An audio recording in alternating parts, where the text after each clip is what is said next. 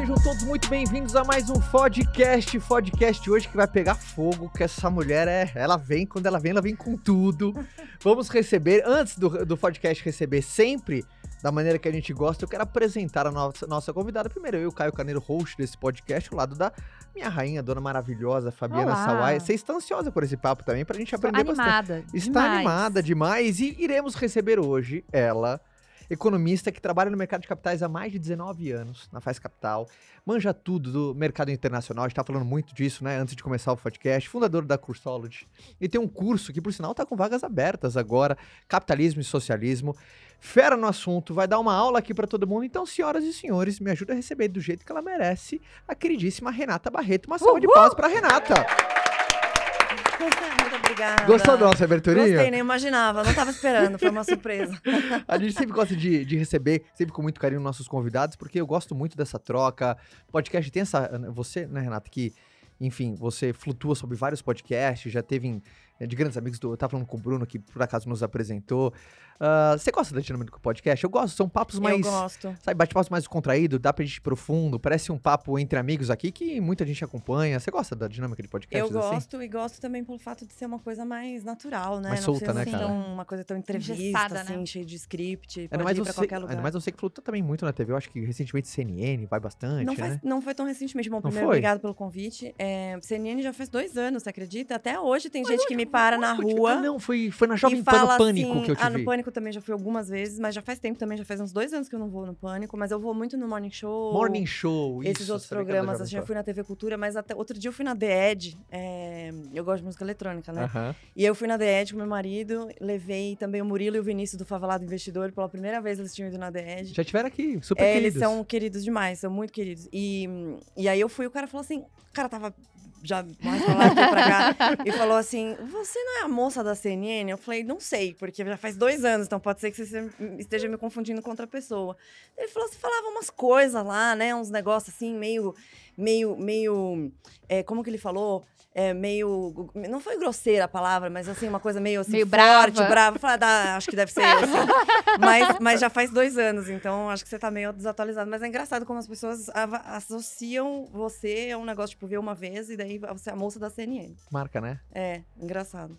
E, e principalmente a gente trouxe Renato pra falar de, de um assunto, pra gente falar de capitalismo. O que, que é capitalismo? O que, que é socialismo? Principalmente no podcast, como a gente nunca trouxe assuntos como esse, até quando eu, quando eu liguei pra Renata, a gente trazer, fazer um, um, um podcast bem de fundação nesses assuntos, Sim. né? Por mais que a gente tenha uma audiência super qualificada, a galera super, super proativa, uma galera empreendedora ah, de maneira muito forte, mas como é um ano, não só do contexto mais político apimentado, mas você fala muito de economia linkada com a história, e política tá nesse meio todo, não tem como descolar, né? A influência política na economia é fortíssimo. É, na realidade, a, a, a base de tudo está interligado, que é o que eu sempre falo. Só que o problema é que as pessoas acabam esquecendo do passado e focando no presente, que não, não é que é errado focar no presente, mas você consegue entender melhor o presente, se prevenir do futuro se você vê o passado. É verdade. E aí, a- isso vale também para a questão econômica. Então, assim, é o que, que fizeram os governos passados?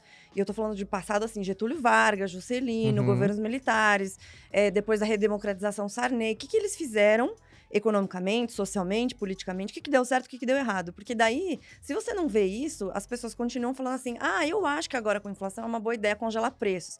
Você fala, não, pera...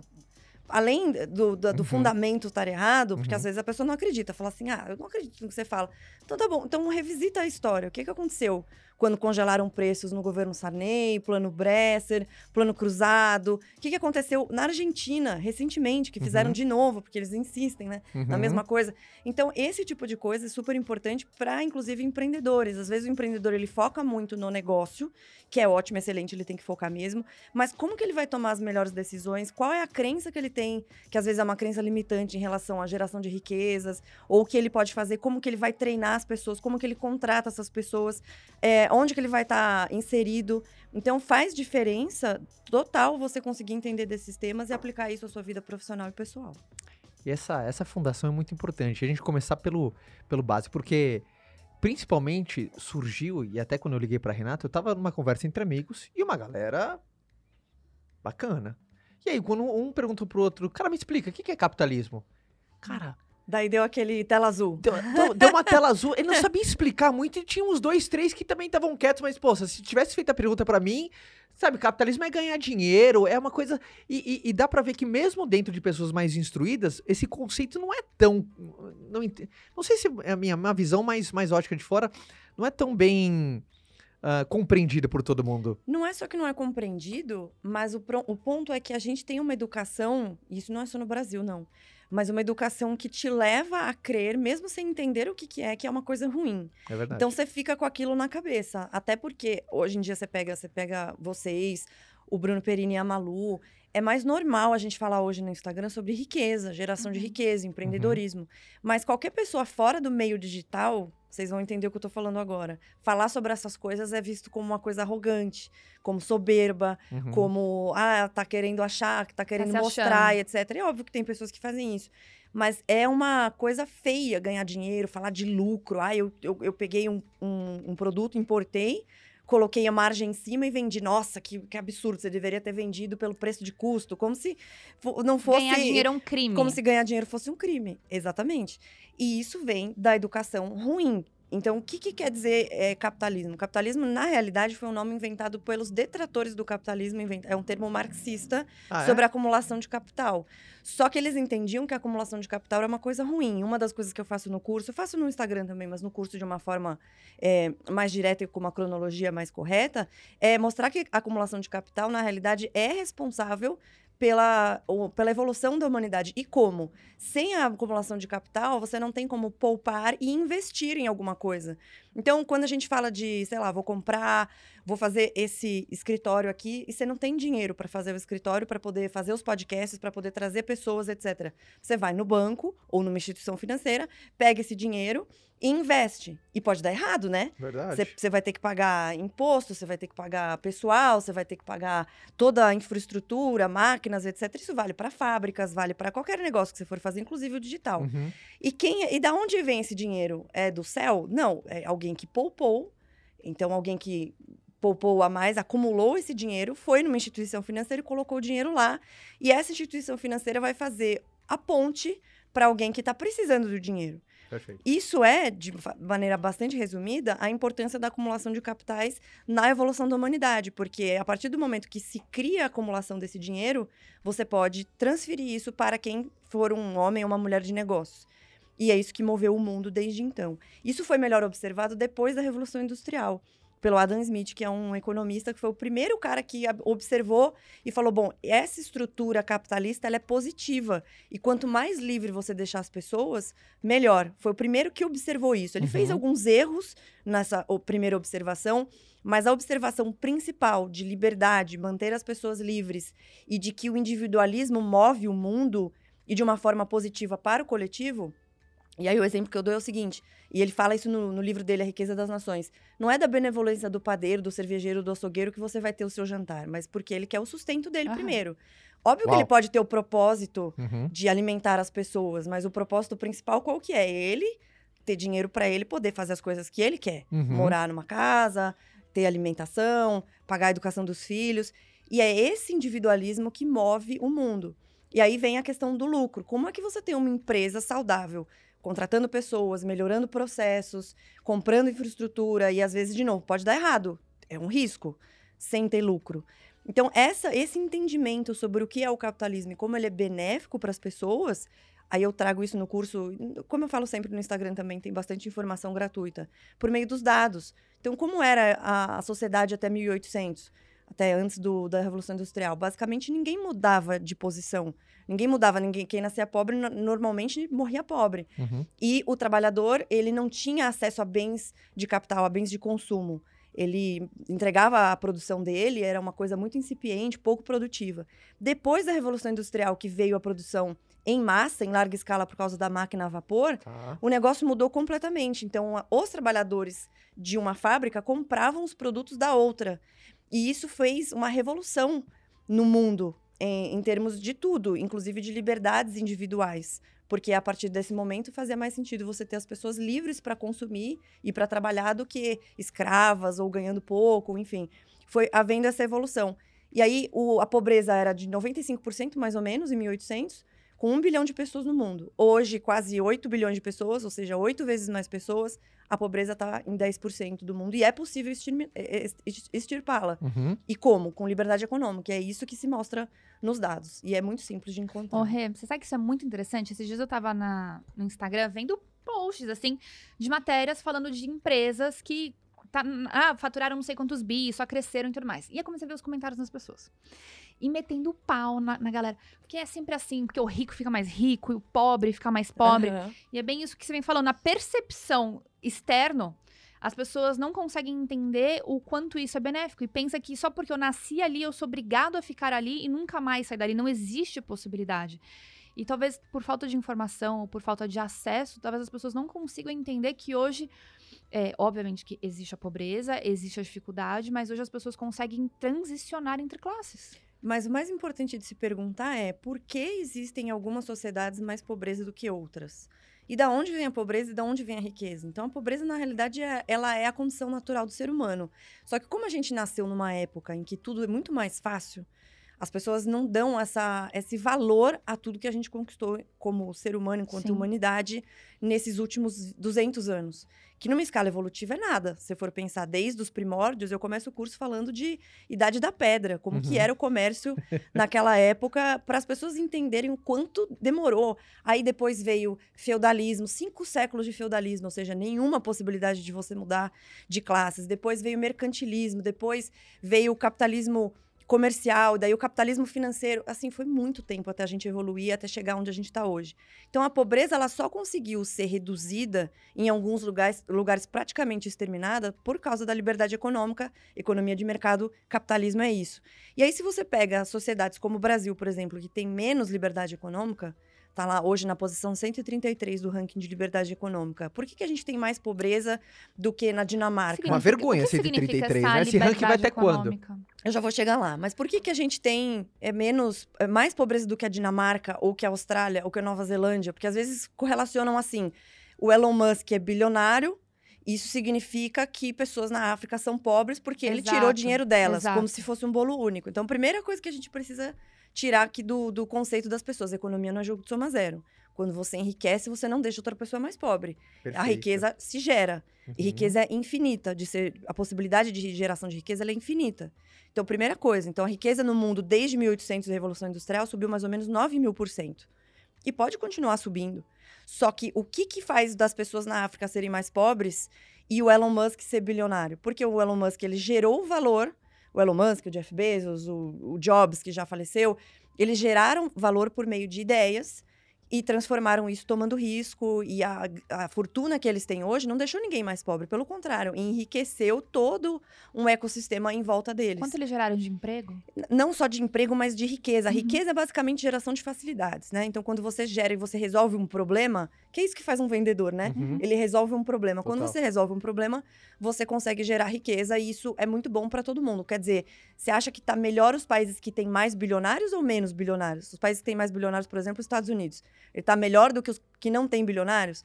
Não, não é verdade. E a questão dos bilionários é bem interessante porque justamente as pessoas têm essa ideia de que o rico tá ficando mais rico e o pobre tá ficando mais pobre. Mas quando você pega os dados, isso não é o, o correto. Mas eles correlacionam a pobreza de locais com menos liberdade econômica, como África, como Brasil, como Argentina, como Venezuela, com a riqueza de países que têm liberdade econômica. Aí eu venho para tua pergunta: o que, que é liberdade econômica? Liberdade econômica é basicamente a forma que você tem ou a liberdade de que você tem de negociar com qualquer pessoa dentro de um sistema seguro, dentro de, um, de uma economia segura com, garanti com, com garantias de, à propriedade privada. E aí tem alguns rankings que medem isso. O ranking mais famoso é o da Heritage Foundation, tem também da Cato Institute, tem do Fraser Institute, mas eu gosto mais do, do, do, do- da Heritage Foundation. E aí ele tem quatro fatores principais. Então tem liberdade de, de, de mercados, então se tem open markets mesmo, se você Uhum. consegue negociar com qualquer lugar do mundo, se é fácil essa negociação. O que quer dizer fácil negociação? Se não tem tarifas muito altas. Aqui no Brasil, por exemplo, tudo que você vai importar tem tarifas altas. Total. Então você acaba deixando coisas que são básicas para a população, Uhum, tipo uhum. trigo, mais alto do que ele poderia ser, porque você tem essa ideia de protecionismo da indústria nacional. Essa é uma ideia mercantilista que começou lá em- no século XV. Então, pessoas na- no século XV, acreditando que a economia era jogo de soma zero, faziam a seguinte ela tinha a seguinte ideia: o país precisa acumular muitos metais e precisa ser protecionista. Ele não pode deixar indústrias de outros países entrarem, porque isso vai deixar a gente mais pobre. E esse pensamento permeia ainda políticos no século XXI, que é uma bizarrice, porque se economia não é jogo de soma zero, significa que eu posso deixar em, empresas de outros países que são mais eficientes do, do que as minhas entrarem, porque isso vai trazer mais benefícios para os consumidores. Ah, mas e a indústria nacional? Ela vai se adaptar para aquilo que a gente sabe fazer melhor. Então, você pega países pequenos, Estônia, Letônia, Lituânia, eles não são países continentais que nem o Brasil, que a gente faz um monte de coisas. Tem agricultura, tem indústria, tem um monte de Uhum. coisas. Eles foram obrigados a comprar essas coisas de outros países. Isso significa que eles são mais pobres por causa disso? Não. A Estônia tem hoje, acho que o dobro do nosso PIB per capita, por exemplo. E é um país que foi ex- ex-estado soviético, ou seja, ele só depois de 91 que ele conseguiu se libertar. Mas liberdade econômica é liberdade de empreender, liberdade de mercado, é, Estado de direito, ou seja, segurança jurídica é uma coisa importante, Uhum. uma legislação coesa, simples, para garantia de contratos, garantindo a propriedade privada. Aqui no Brasil, a gente tem muita insegurança jurídica. Vem um político, dá uma canetada, Muda mudou tudo. Tudo. do dia para noite, do- da noite para o dia muda. E, e quem é empreendedor sabe. Daí tem a questão dos impostos. Como é, quan- quantos impostos você paga? A dificuldade de pagar impostos. Vocês são empreendedores, vocês sabem. É fácil ou difícil pagar imposto no Brasil? É, a carga no, tributária no Brasil é. Mas além da carga e a complexidade tributária Não, de cara, você vender que para um lugar. hora que vem, vem umas guias, você fala assim, cara, o que, que é isso, né? Impostos trimestrais, aí muda, muda a, a tua configuração de Aí você imposto. tem vários Trocentos tipos. finais. É, terrível. Exatamente. É duro de você entender, né? Então, o empreende- empreendedorismo, quando você tem dentro do- da nossa educação de que é uma coisa ruim, que é uma coisa feia, que ganhar dinheiro é errado, que lucro é errado, e aí você tem, a, a isso, dificuldade de empreender, essa cultura molda como a gente vai eh, se relacionar com a economia. E aí, por isso que existem políticos populistas, porque a população não entende o que é melhor e sempre vota na questão de curto prazo. E que aí uma coisa vai interferindo na outra e vai virando um- uma bola de neve, entendeu? E, e- e foi muito legal essa, essa, essa bola que você soltou logo no começo, né? Capitalismo é muito atrelado ao acúmulo de capital. E muitas pessoas acham que uma pessoa acumulando, por osmose, fez outra pessoa desacumular. Que é a história do, do, do, do- da economia ser jogo de soma zero. E que não é. Então, quando você enriqueceu por meio dos teus negócios e etc., você começou a contratar mais pessoas, você Uhum. com- começou a consumir mais. Isso acontece muito com o mercado de luxo também, né? O pessoal adora ficar patrulhando a galera na internet. Ah, fulano comprou uma bolsa de não sei quantos mil, um tênis de não sei quantos mil, etc. Como se é, esse fosse o problema mais sério da, da humanidade. O cara consumir algo com dinheiro que ele ganhou de forma honesta. Mas qual é o ecossistema que aquilo está envolvido? Então, você comprou um tênis caro, por exemplo. Ele está envolvido toda a, a forma de, de, de fabricação daquilo, como que as- a- uma família que trabalha naquilo e que consumiu para outras famílias e que consumiu com outras famílias. Então, ele vai alimentando Uma a economia, exatamente, uma cadeia produtiva. Só que a gente tem essa impressão aqui no Brasil porque a nossa educação nos leva a acreditar nisso.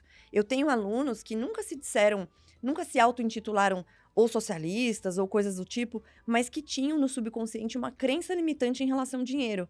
Então, isso acabava afetando os negócios dele Uhum. é, ele ficava se sentindo mal por consumir alguma coisa, ou não entendia que ele empreender, por exemplo, e ter o lucro dele, ele estava conseguindo empregar pessoas que o lucro possibilita a empresa ser saudável. Não tem como você ter uma empresa saudável sem ter lucro.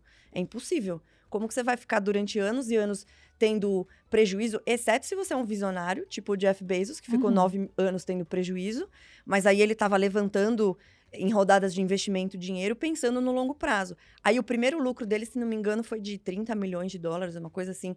Mas foram nove anos de prejuízo acreditando numa ideia que ele começou do zero e pagando as pessoas, porque o seu lucro ou prejuízo, independente disso, você tem que pagar A empresa tem seus que rodar. funcionários. Aham. E você não pode deixar. E aí o cara, ah, não, mas aí o funcionário ele tem que ter a divisão igual da do empreendedor. Pô, mas o empreendedor teve todos os riscos, pagou todas as estruturas. Se desse errado, ele ia ter que colocar o rabo entre as pernas e desistir e arcar com o prejuízo, pagar os investidores, sei lá como. Então é uma situação que as pessoas não entendem. É super simples Uhum. e óbvio, mas não é tão óbvio porque a nossa educação não leva para isso, infelizmente. É verdade. E eu acho que eu vi uma postagem, acho que foi sua, Renata, a postagem que você falando da. do- o problema não era a desigualdade e a pobreza. Às vezes as pessoas confundem desigualdade com Acham que é a pobreza. mesma coisa, na Acham que é a realidade. mesma coisa, cara. Acham que desigualdade e pobreza é a mesma texto, porque às vezes você coisa. manda uns textão ali bala, né, cara? E é legal, porque... Texto, vídeo. É, porque você... Vem porrada de tudo quanto é Só um lado. parênteses, só um parênteses. Você sempre teve essa personalidade mais confrontadora, assim? Sempre. Sempre? Sempre. Porque, obviamente, você criança. fala de um assunto que tem uma, uma pimenta muito extra. Quando você fala de economia, você tem que entrar no campo mais eh, da política, porque tá, tá relacionado com história. E tem que ter personalidade pra colocar a tua opinião e confrontar assuntos que você sabe que são mais picantes. É que o que acontece? Honestamente, assim, falando pra vocês, eu acho que as pessoas ficaram muito pau mole. Sério. Tipo, ninguém vai Adoro. e fala assim, não, deixa eu pôr o pau na mesa aqui e vou falar o que que é, o que que... Porque uma E coisa vou bancar, é né? opinião e outra coisa é, é fato. Perfeito. Então, assim, ah, gosto, que cor você gosta mais... Isso é opinião, isso não tem... Ah, eu gosto mais de música X ou Y, tudo bem. E aí, ok, a gente co- co- coexiste. Agora, quando você fala assim... Ah, eu acho que tem que acabar com os bilionários porque os bilionários são a causa de, de pobreza no mundo. Isso não é verdade. E não tem discussão. Uhum. Os bilionários, pra você ter ideia, eles têm hoje mais ou menos 12 trilhões de dólares em grana, né? Isso tem muito a ver também com o dinheiro que eles têm nas ações. Então, Uhum. eles abrem capital, colocam a- a- as ações na bolsa, e aí, com a variação para cima ou para baixo, eles têm a maior parte do dinheiro, de- do dinheiro deles está no mercado de capitais. Uhum. As pessoas falam assim: ah, então tira ou taxa os bilionários, que daí vai acabar com a pobreza no mundo. Só os Estados Unidos, o governo americano, gastou no ano passado 6,2 ou 3 trilhões.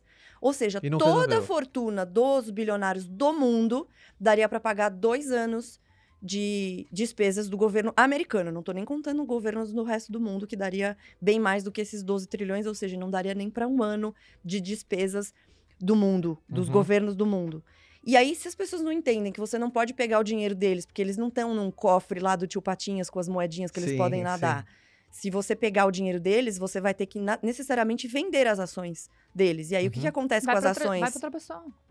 Não, as ações, quando caem. você vende, vende tudo de uma vez, é, é oferta e demanda. Oferta e demanda, cai. O, o Mas, assim, valor o da dinheiro ação também vai cai. outra pessoa, né? Sim. Então, Não, vai mas o que eu acabar, quero o dinheiro não vai dizer, o que eu quero dizer é se você tivesse a Sim. possibilidade de confiscar o dinheiro deles e por alguma uma mágica você não, não desvalorizasse as ações, você conseguiria juntar 12 trilhões. Não seria isso porque as ações iriam cair, ia ser bem menos. Mas supondo que a Uhum. gente conseguisse. Ele não dava para pagar o, o, do- o dois dava para pagar dois anos de Ou governo seja, americano. O problema do mundo não são os bilionários. E aí, aí você fala assim, não, mas aí eles resolveriam a fome. Tá, aí você teria acabado com todos os setores produtivos da economia, com empresas que geram empregos, para pagar dois anos de é, é, gastos do governo americano. E depois? Você acabou com tudo. E aí você vai taxar o quê? Vai acabar o quê? Não tem o que fazer. Então é uma questão de lógica. Tem uma outra, eu até falei isso num podcast recente, não sei se você conhece o Charles Vicks, Sim, Lá, ele tá querido fazendo também. agora, é, lá em parceria com o grupo, grupo Primo, ele e o, e o Lucas Pitt. Eu fui no podcast deles na semana Figuraça. passada. São umas figuras, o, o Lucas principalmente. e, e eu tava falando justamente disso. Um caso brasileiro, a Cris Junqueira, do Nubank. Uhum. É, ela, quando fez o IPO do Nubank, ela se tornou uma bilionária, né? Self-made, uma, Uhum. uma mulher que começou do nada também, não é filha de ninguém, nem nada. Fez lá, acho que um bilhão e meio, um bilhão ponto sete de dólares. Se transformou em bilionária. Daí, nossa, temos que acabar com os bilionários. Aí, ela lançou as ações. As ações caíram, se não me engano, 40% desde o do IPO. Ela não tem mais um bilhão. Ela tem 700 milhões. Ela é muito rica.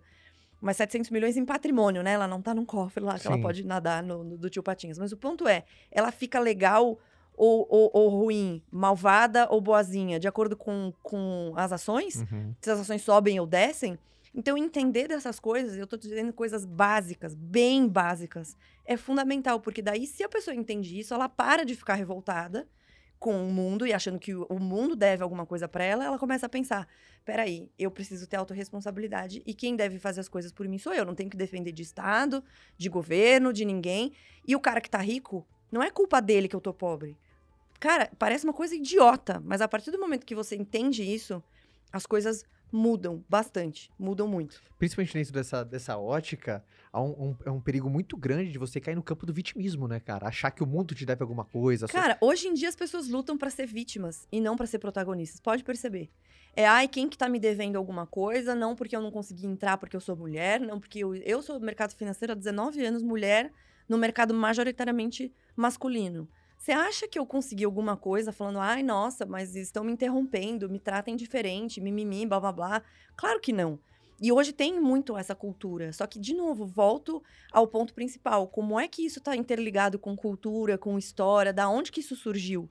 Se você não consegue entender isso, você tem a chance, é muito é, fácil você cair nessas narrativas. E aí, se você é um cara vitimista, muito dificilmente você vai ser um cara bem-sucedido. Eu não conheço ninguém É, bem-sucedido que fica se colocando em posição de É vítima. antagônico, né, cara? Honestamente. E então já temos a fundação eh, capitalismo atrelado ao acúmulo de capitais, mas já entendendo muitas pessoas acham que é uma é, Acúmulo de capitais e produção em massa. produção em massa e socialismo, dona Renata. Então, o socialismo ele nasceu antes do Marx, muita gente acha que ele nasceu com Marx, mas nasceu antes do Marx, com alguns filósofos, principalmente na França, que era essa ideia de coletivização das coisas e o Estado seria o, o protagonista, o que dividiria justamente todas as coisas. Só que isso aconteceu numa época, essa, esse, essa, essa percepção, no começo da Revolução Industrial. E a Revolução Industrial, ela foi super importante, mas ela também foi cruel, no sentido de que, apesar de ser uma segunda opção, antes ninguém tinha nenhuma opção de sair do campo. Ou você morria de, de fome no campo, Uhum. ou você morria de fome no campo. Não tinha essa opção, Uhum. outra opção. Quando veio a Revolução Industrial com a super inovação da máquina a vapor que podia fazer a produção em massa, as pessoas voluntariamente saíram do campo e foram para as fábricas para trabalhar nessas fábricas. Mas eram jornadas exaustivas, mulheres e crianças trabalhando. Então, tudo isso que a gente vê nos livros de história sobre a Revolução Industrial ser cruel nesse sentido é realidade. Só que eles não contam o outro lado, que é o que, que era antes. Antes não tinha essa, essa opção. A Revolução Industrial trouxe, como eu disse, essa, essa nova realidade das pessoas poderem consumir, que antes não acontecia. Principalmente até determinado tempo, as pessoas produziam muito pouco, porque não tinha possibilidade de produtividade. Você não tem ferramentas, máquinas para aumentar a sua produtividade. Era uma coisa muito manual. Então, você entregava a maior parte dessa produção para o seu senhor feudal, por exemplo, ou depois que o feudalismo diminuiu e entrou o mercantilismo, o capitalismo comercial, você também trabalhava com muito pouca produtividade, ganhando muito pouco, a maior parte das pessoas era pobre. E isso vale, inclusive, quando a gente fala de pobreza, a pobreza ela valia, inclusive, para pessoas muito ricas. Na nossa condição, na nossa ideia de riqueza hoje, pessoas ricas na época eram pobres pra gente. Uhum. Então, quando você fala de ter hoje, você vai numa farmácia, você tem remédio de dor de cabeça, remédio para gripe, remédio para dor de garganta, você tem. você- qualquer problema que você tiver, você pode ir no dentista. Isso pra gente é uma coisa muito corriqueira. Monarcas morreram de gripe. Morreram de coisas idiotas, de arrancar um dente, a inf- infeccionar e morrer. Uhum. Então, como que eles iam no banheiro? Quando no minha avó era criança, açúcar era guardado em cofre. Sério? Em cofre. Lá em Portugal, o açúcar ficava guardado em cofre. Que era uma coisa assim, muito de luxo, né? Muito de Então, luxo. isso é uma coisa super importante. Por isso que, eu, de novo, eu, vou- eu volto a dizer: no meu curso, eu começo contando essa história para as pessoas poderem dar valor porque a gente tem hoje. Exato. Então, essa, essa questão do socialismo é importante colocar sob esse contexto, porque ele nasceu observando essas relações, entendendo de forma errada, mas ainda é possível de compreender por que eles estavam achando que era melhor sair da iniciativa privada e ir para o Estado, porque eles estavam achando que aquilo era uma coisa injusta, que as condições de trabalho eram muito drásticas e que o Estado, é, e obviamente que na minha percepção isso é uma concepção errada, né, uma percepção errada da sociedade, mas eu ainda consigo entender o porquê. Depois que veio Marx, o Marx chamou esse socialismo de socialismo utópico, porque eles entenderam essa situação, falaram que a ideia, a- a- o que eles gostariam de fazer a coletivização e, consequente, é, o Estado seria o responsável por dividir isso igualmente, mas eles não propuseram nenhuma forma direta de fazer isso. Então, Marx observou isso e falou: Isso aqui é o socialismo utópico, eu vou fazer um socialismo científico. Que eu já dou spoiler, não tem científico nada, porque todas as teorias dele deram errado. Mas, de novo, qual era o contexto dessa observação dele? A Revolução Industrial. E aí ele começou a fazer algumas, algumas previsões. Ah, as máquinas vão entrar e vão assumir todos os postos de trabalho, então as pessoas vão ficar sempre na subsistência. Sempre que entrar novos trabalhadores, isso vai manter os salários deles sempre no, no básico, porque não vai ter geração de riqueza. Ele entendia que riqueza era, era, era soma zero, então se as pessoas enriqueciam, outras empobreciam. Coisas de 200, quase 200 anos atrás, que já foi refutado pela própria realidade. Eu não estou nem falando aqui de estudiosos, filósofos, economistas. Qual é a realidade hoje, qual é a realidade da época? Já foi refutado. Não precisa Uhum, nem estudar uma coisa assim, ser um, um cientista no assunto. uhum. Já foi refutado. Mas o ponto é, o socialismo é essa ideia de que a sociedade é injusta, que desigualdade é um problema e que você precisa corrigir isso por meio do Estado. E aí, no manifesto do Partido Comunista que o Marx escreveu com o amigo dele, o Engels, que por sinal era filho de um, de um industrial muito rico, eles entenderam que a forma de fazer isso seria por meio de uma ditadura do proletariado com uma violação despótica. Tá escrito isso exatamente dessa forma no, no, no livro. Eu sempre recomendo as pessoas a lerem a fonte original.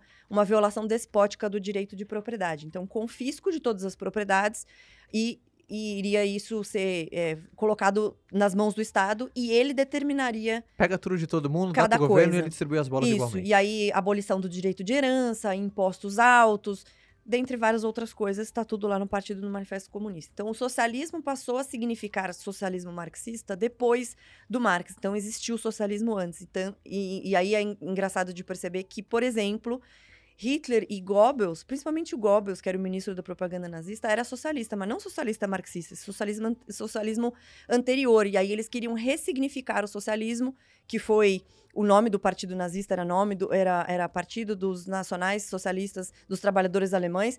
Então as pessoas falam assim: ah, nossa, mas os o nazista é completamente contrário ao comunismo. Quando você faz a semelhança, olha as semelhanças do nazismo, do fascismo, do socialismo e do comunismo, você consegue verificar muitas semelhanças entre eles, principalmente na questão anticapitalista, anti-individualista, antiliberal e concentrador dessas, dessas, de tudo no Estado. Aí cada um com a sua ideia, cada um com, Uhum, com uma uhum. peculiaridade. Mas é mais importante verificar as semelhanças do que as diferenças, porque os, os regimes totalitários, autoritários do século XX, todos eles se parecem nesse sentido do Estado. Por isso que eu volto a falar a importância de saber dessas coisas, dos fatos históricos, para se prevenir do futuro. A gente está vendo hoje, 2021, século, 2022, século 21, Ucrânia e Rússia brigando Uhum. uma guerra, de novo, as pessoas morrendo, etc. Puxa, mas da onde que surgiu isso? O Putin falando um monte de coisas. E aí tem guerra energética, independência energética. Tudo isso não nasceu agora, em 2022. Faz tempo. E a, e a briga dos russos com os ucranianos é antiga. Já aconteceu várias vezes. A invasão da, na Rússia, é, a invasão da Rússia na Ucrânia já aconteceu outras vezes. Os ucranianos têm pavor dos russos desde sempre por causa dessas, dessas questões. Se você não entende disso, você não tem como se posicionar corretamente nem nos seus investimentos, você quer saber. Uhum, Como que você vai saber, como brasileiro, que é melhor você ter moeda forte? uhum. Em quais é, investimentos você vai fazer? Tudo isso está interligado, não tem como sair, E, separar. e- e principalmente como o passado nos ensina, né? Ou se- eu não aprendi nada na escola. Nada. Você e 98% das Terrível, eu pessoas. preciso fazer esse curso aí urgente. Tá aberto. Arrasta pra cima. Vai lá e faz. Você viu que as duas se deram bem, né? Uma levanta, outra corta, é uma, uma loucura aqui. Mas principalmente dessa análise, né? Aí temos esses dois modelos. E é uma, uma coisa que você falou. ah, o que foi provado ao longo do tempo? Qual funcionou mais, qual não funcionou mais? Um funcionou até certo ponto, depois começou a cair. Como que foi essa... Socialismo nunca funcionou, mas o ponto é que é justamente na escola você não aprende essas coisas. Não sei se você viu, eh, ontem ou anteontem, acho que foi anteontem, eu fiz umas enquetes lá no meu perfil. Uhum. É, eu recebo, às vezes, até professores de história formados em, em licenciatura, é, magistratura de história, falando assim: eu não aprendi isso na escola, na faculdade. E coisas que são fatos históricos, documentados, não é nada de invenção. Você que tá num aprendeu isso na cofre, faculdade? Não, Não. tudo isso estudando sozinha. É, e também acabei me interessando muito por história. Fui nos museus no leste europeu, conheci vários, conversei com os guias, comprei materiais. Sempre foram coisas que eu gostei muito e eu acabei me aprofundando nisso e me tornando especialista. Eu não sou historiadora, não sou formada em história, mas se você me colocar com uma- um cara de história aqui, eu posso apostar que eu não vou fazer feio, porque eu estudei isso Uhum. é paralelamente. E aí eu tenho muitos seguidores, alunos que são professores de história ou estudantes de história falam, nunca ouvi isso. Aí eu fiz uma enquete. Vocês já aprenderam na escola ou na universidade sobre isso, isso, isso? Aí eu fui colocando alguns, alguns que eu lembro agora, por exemplo, do, do Khmer Vermelho, que foi no Camboja, um ditador comunista no Camboja que matou 2 milhões de pessoas. A Grande Fome de Mao Tse Tung, que é o, o- foi um ditador comunista na China, com a Revolução eh, Comunista em 1900 e- a Revolução Comunista em 1949 É Revolução Socialista. Em 1949, daí começou a fazer um monte de programas lá de coletivização do campo, baseado nos preceitos marxistas. Matou entre 40 e 45 milhões de pessoas, pelo menos, Ai. de fome em apenas quatro anos. E aí as estatísticas variam entre 40 e 70 milhões, mas eu colocando uma, uma estatística mais conservadora, entre 40 e 45 milhões. Você provavelmente não aprendeu isso na escola, Não. chamava o Grande Passo Adiante, esse programa. O programa é, de, da a Revolução Cultural, também do Mao Tse Tung, entre 1966 e 1976, até a morte dele. Ele criou a Guarda Vermelha, que ia patrulhar as pessoas num grau absurdo. E eles criaram aquele livrinho vermelho, que é muito comum de a gente ver nas propagandas comunistas chinesas, o livrinho vermelho, que são citações do mal que todo mundo tinha que saber de cor, senão a Guarda Vermelha te espancava, às vezes até a morte, perseguição religiosa. É, acabou com, com, com basicamente tudo lá. Perseguição à, à religião do Tibete. Você já deve ter visto o filme, Sete Anos do Tibete. Ah, eu vi. É, mas você provavelmente não teve esse background na escola. O que, que foi a invasão do Tibete? 1950, a China comunista invadiu o Tibete, começou a destruir os templos. Aí o Dalai Lama, que é o Dalai Lama é o- não é o nome dele, é o nome da figura Uhum. religiosa, que é tanto religiosa quanto chefe de Estado no Tibete. Teve que ser exilado, tá exilado até hoje, tem quase 90 anos o senhorzinho, é, na- numa, numa parte lá da Índia, no norte da Índia. É, e essa destruição dos templos, dos símbolos religiosos, um monte de coisas que você não entende, não, não aprende na escola. Holodomor, que agora as pessoas falam mais, mas eu falo desse assunto já faz tempo, porque visitei a Ucrânia, fui no museu, que é a grande fome da Ucrânia, causada deliberadamente por confisco de grãos feita pelo Stalin. Até hoje tem gente que nega, diz que foi uma teoria nazista para dizer que os soviéticos eram ruins. A própria história da Segunda Guerra Mundial. Ah, os, os soviéticos derrotaram os nazistas. Tá bom, mas ajudaram a derrotar os nazistas. Mas eles fizeram um pacto de não agressão, chamado Pacto Ribbentrop-Molotov, para se ajudarem, e era um pacto secreto, para que eles invadissem a Polônia, um de cada lado. E isso ajudou a iniciar a Segunda Guerra Mundial. E aí, eles, quando fizeram é, essa, essa conquista da Polônia, cada um por um lado, fizeram uma parada em conjunto. Tem fotos e vídeos disso, e eu mostro isso no, no meu curso. Mostro no Instagram também, já mostrei.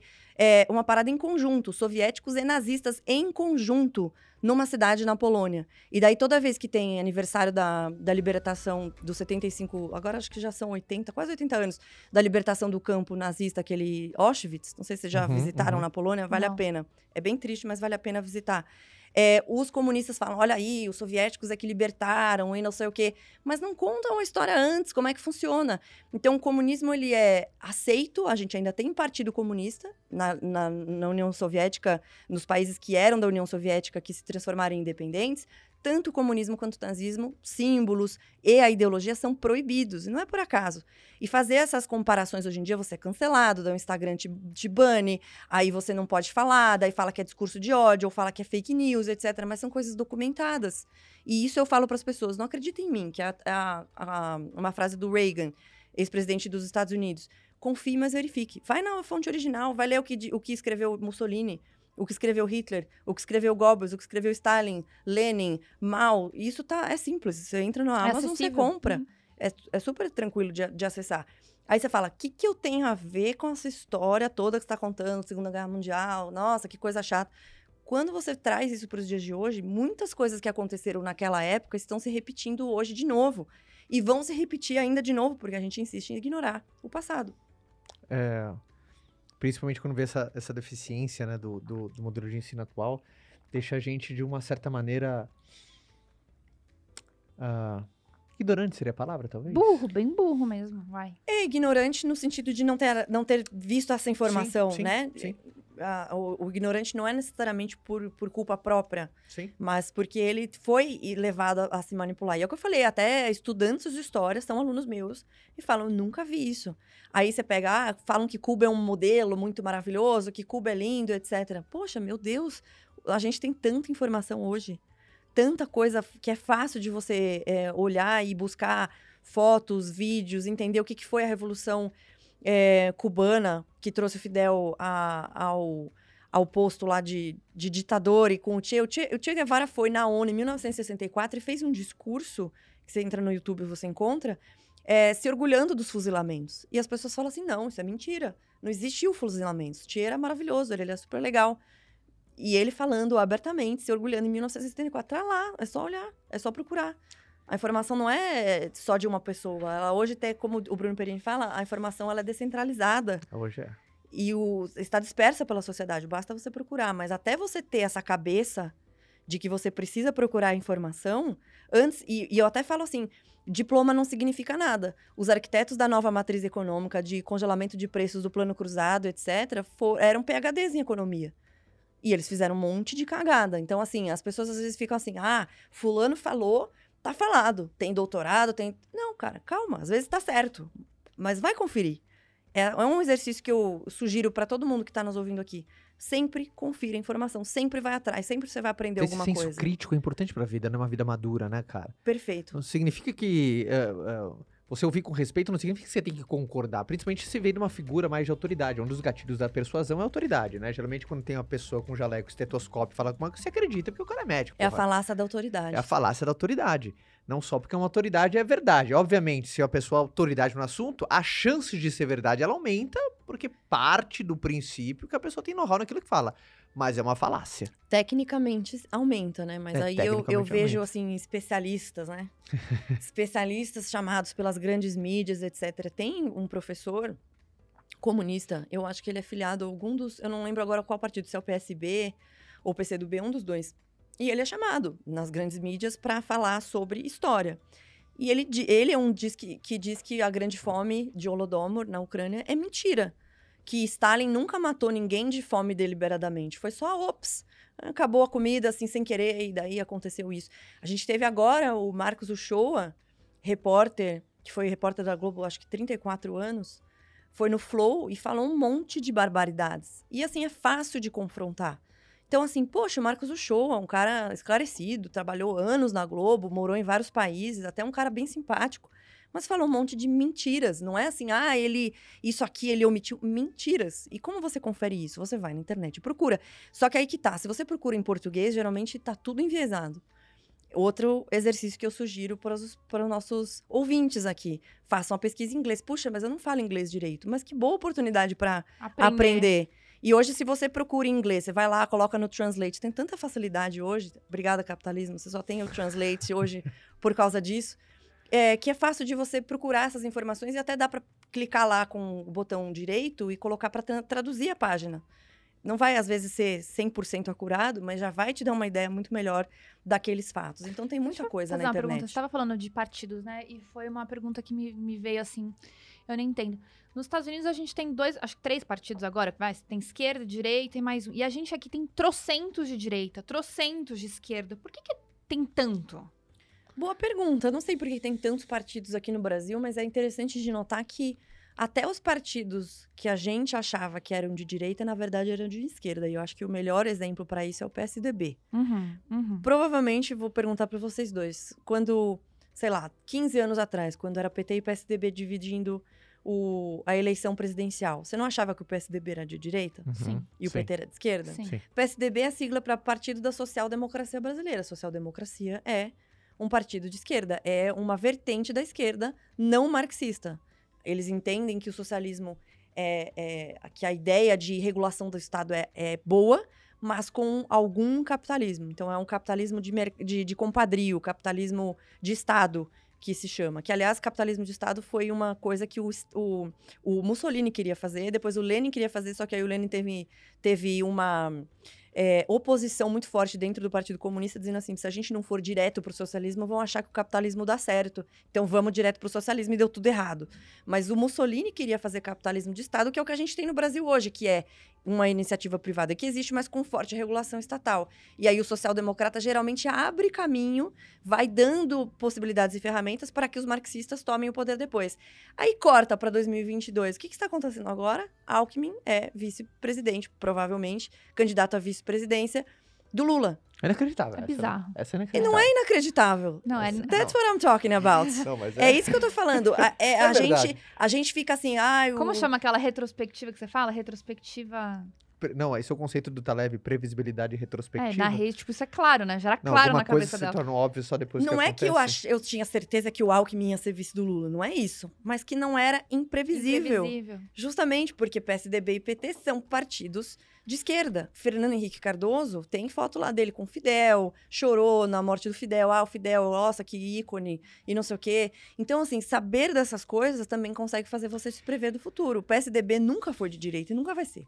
Você precisa, uh, dentro do, dos seus programas, dentro do seu curso, dar essa base para os seus alunos de explicar, pegar eles na mão, falar assim, meu filho, deixa eu te explicar, o que, que é direita?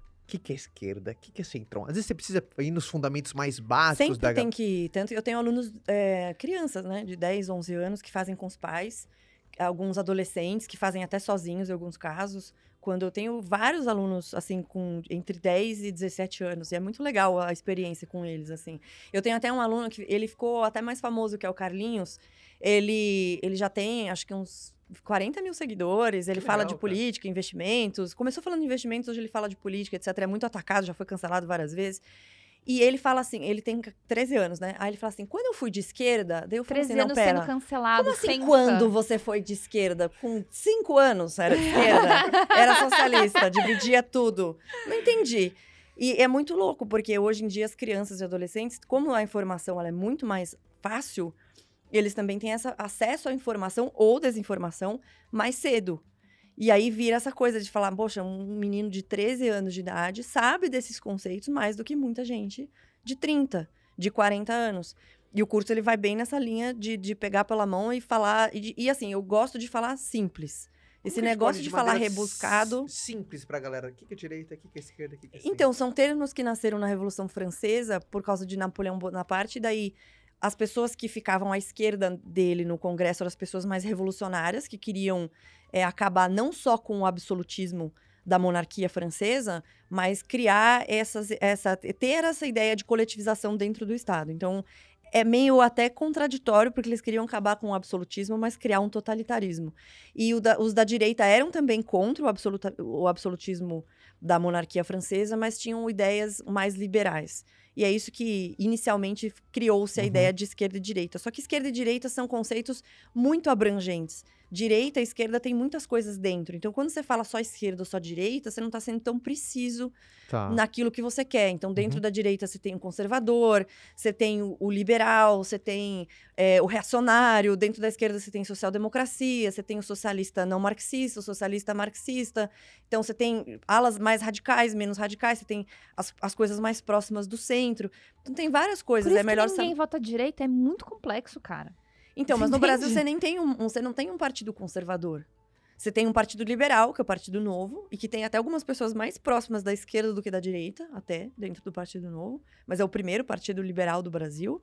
é, e que o próprio criador dele, que é o Amoedo, já teve posições antiliberais, que é uma coisa meio maluca, que era a respeito do inquérito do STF, ele foi a favor, e é uma coisa completamente antiliberal. Então você, tem que analisar as, as coisas pelas propostas. Quer ver uma coisa interessante? A Argentina. É, tinha, tem uma estrutura argentina extremamente estatista. Aí veio o Macri, que é um liberal, ele era prefeito da- de Buenos Aires e ganhou as eleições, se não me engano, em 2015. Aí todo mundo, ah, que legal, um liberal, vai ser bacana e não sei o quê. Aí ele saiu, foi e voltou, o veio o Alberto Fernandes, que é do partido da Cristina Kirchner, e era vice-presidente dele. E aí as pessoas, tá vendo? O liberalismo não funcionou na Argentina. Não, mas peraí, você ser liberal não significa que você vai aplicar o liberalismo. Ou você se dizer o liberal. Então, ele não aplicou as pautas liberais que ele dizia defender. Ele acabou mantendo as estruturas de poder, os subsídios, a- a- agradar os lobbies, algumas coisas assim, não fez as reformas que precisava. Então, as pessoas analisam a pessoa pelo que ela fala e não pelo que ela faz. Então, se você, se você tem alguns casos na Europa, por exemplo, de partidos de esquerda aplicando austeridade fiscal, que é uma pauta de direita, mais liberal, por exemplo, e dos conservadores também. O conservador entende também que o liberalismo econômico é importante. Então você tem que analisar as pautas, o que, que a pessoa está fazendo. Esse é o ponto. Hoje, como que ah, o mundo é dividido, assim? Principalmente entre capitalismo, socialismo. Como que você, você enxerga principalmente o, o- nesses últimos 200 anos, que foi esse, esse salto que a gente deu, ah, como, você, como você enxerga, principalmente hoje, países socialistas, mesmo na veia, temos o quê? Temos... Venezuela, Venezuela, Cuba, Cuba. Coreia do Norte, você tem alguns países na África, é, Congo, Angola.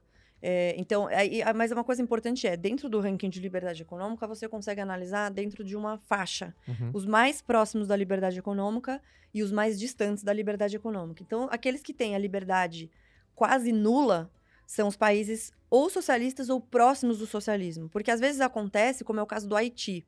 Sempre fazem essa comparação.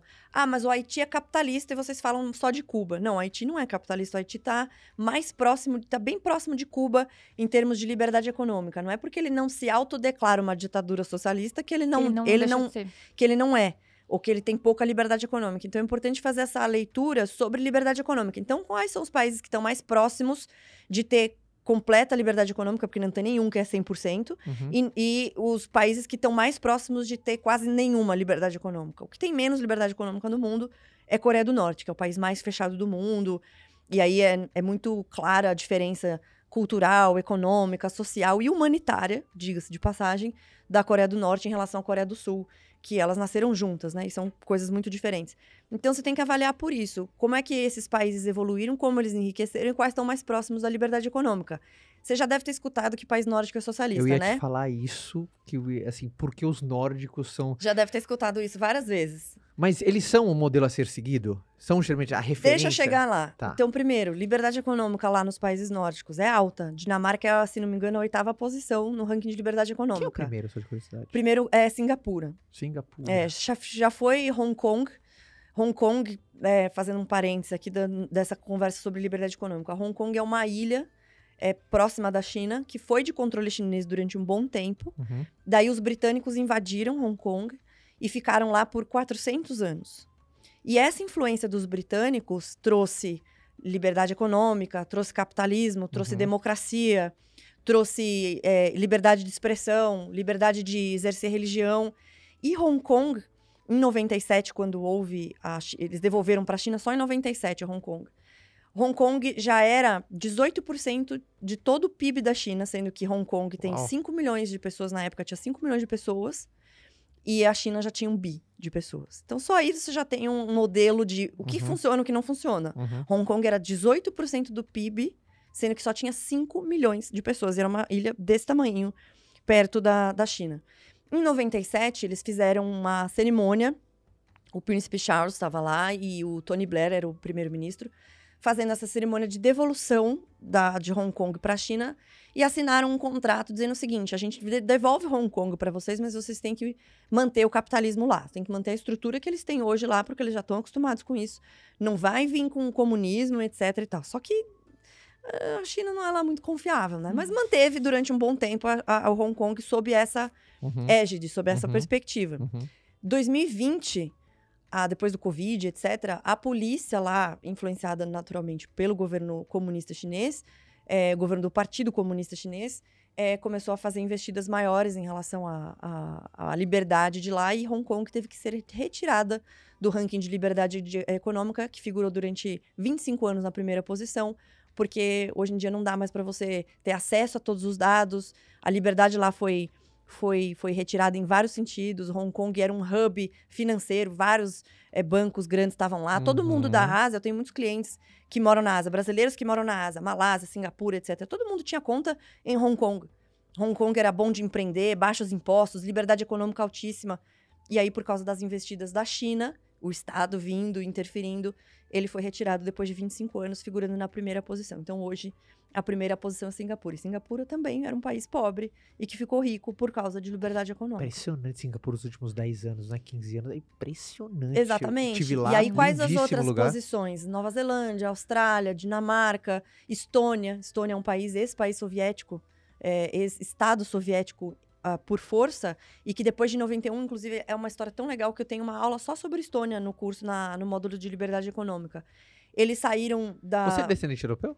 É, italiano, polonês. Brasileiro é uma mistura no geral, né? É uma salada. Mas eu tenho polonês, eu tenho italiano, tem francês, tem português, tem índio, tem negro, tem, tem tudo Legal. na minha, na minha ascendência. É, e aí, Estônia, quando teve a, levantou a cortina de ferro, acabou a União Soviética, a Estônia e todos os países do leste europeu falaram: bom, a gente está ferrado, porque antes eles eram super dependentes da, da economia da Rússia. E aí a Estônia, eles elegeram um primeiro-ministro, discípulo do Milton Friedman, escola de Chicago liberal. Uhum. E aí eles começaram a fazer várias reformas. Fizeram reforma monetária, reforma tributária. Conseguiram melhorar o ambiente de negócios para ser produtivo e para ele ser bom para investimento estrangeiro. E atraindo esse investimento estrangeiro, hoje a Estônia é um dos primeiros, né, dos dez primeiros países de liberdade econômica. Tem o dobro do nosso PIB per capita, é um dos países com mais liberdade econômica e também com mais qualidade de vida, né, dentro lá do, do nosso do índice de DH, com menor corrupção. E era um Estado soviético. Então você fala assim: ah, não, isso não dá certo. Pô, um Estado soviético que estava na merda, vamos dizer a verdade, Uhum. quando acabou a, a União Soviética, é um dos países mais ricos do mundo e com mais liberdade. E a liberdade econômica, ela geralmente vem acompanhada de liberdades individuais, liberdade civil, é, facilidade de você fazer o que você quiser sem ninguém encher seu saco. E isso é bastante importante de ser falado. Isso até é uma pergunta que eu ia te fazer. Pensando, a gente está num ano de pautas, de pensar em pautas, né? Avaliar as pautas. E pensando em liberdade financeira, exatamente isso que já entra. Quais são esses tópicos principais que você acredita que a gente precisa avaliar com, sabe, com maturidade, com clareza, né? Com responsabilidade de pautas para garantir que a gente tenha uma boa caminhada em questão de liberdade financeira no Brasil? É liberdade econômica, eu diria. né? Porque liberdade financeira é a um liberdade econômica. dos pilares da liberdade econômica, mas olhar para nossa facilidade de empreender, né? Se a gente mantém um empreendedor na figura do vilão, as pessoas não votam em políticos com pautas boas para o empreendedorismo. É uma coisa que, que, que, que gira a outra. A gente é responsável por eleger as pessoas que estão lá nos representando e fazendo, que é o legislativo, né? Fazendo Uhum. as pautas eh, políticas. Então, quem a gente vai votar para deputado e para senador é mais importante de quem a gente vai votar para presidente. Porque são eles que fazem as pautas políticas e eles que aprovam ou rejeitam ah, os projetos do governo e os projetos próprios da casa. Então, esse ponto é bastante importante. Hoje a gente tem pessoas lá, na maioria, hoje já tem um pouco mais de diversidade nesse ponto, porque antes, antes não tinha. Mas muita gente que é contra as pautas do empreendedor, que quer taxar mais, quer aumentar impostos, etc. E isso dificulta muito a nossa eh, liberdade econômica, que vai dificultar, dificultar a, a prosperidade. Então, pessoas que, que têm a ideia de melhorar esse ambiente de negócios, mostrar que a gente consegue abrir, a gente para abrir empresa no Brasil é super difícil. Sim. Então você precisa melhorar a abertura de empresas, burocracias, regulações. A, a reforma tributária, por exemplo, que foi proposta pelo governo, aumenta impostos, no fim das contas. Não é isso que a gente precisa. Só que o que, que eles precisam? Se financiar porque gastou muito dinheiro na pandemia. Entender desses conceitos. É outra coisa que eu abordo no curso e abordo também bastante no Instagram. O conceito de inflação. Inflação, as pessoas acham que é a subida de preços, porque sim, e a culpa é do empresário que, que quer ganhar mais dinheiro, mas não é. Inflação é um, um- é um aumento causado principalmente por oferta monetária, né? Por expansão monetária, que é o dinheiro vindo de impressão de dinheiro do governo, ou aumento Injetando, de né? dívida. Exatamente. E eu explico bastante isso. É, e aí, quando as pessoas acham que o problema é o, é o empresário, de novo, uma questão cultural.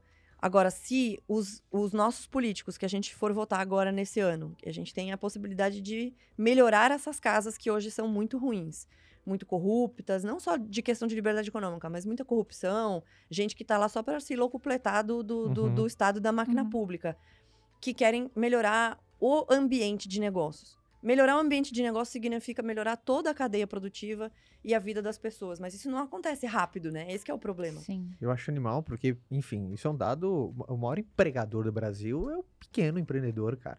Não são as grandes multinacionais. É o cara ali que tá na esquina com, a- com o restaurante dele, é o da padaria. Esse, que, esse é o em- empregador do Brasil. 70% dos Mas olha que empregos. interessante que ela falou. Ah.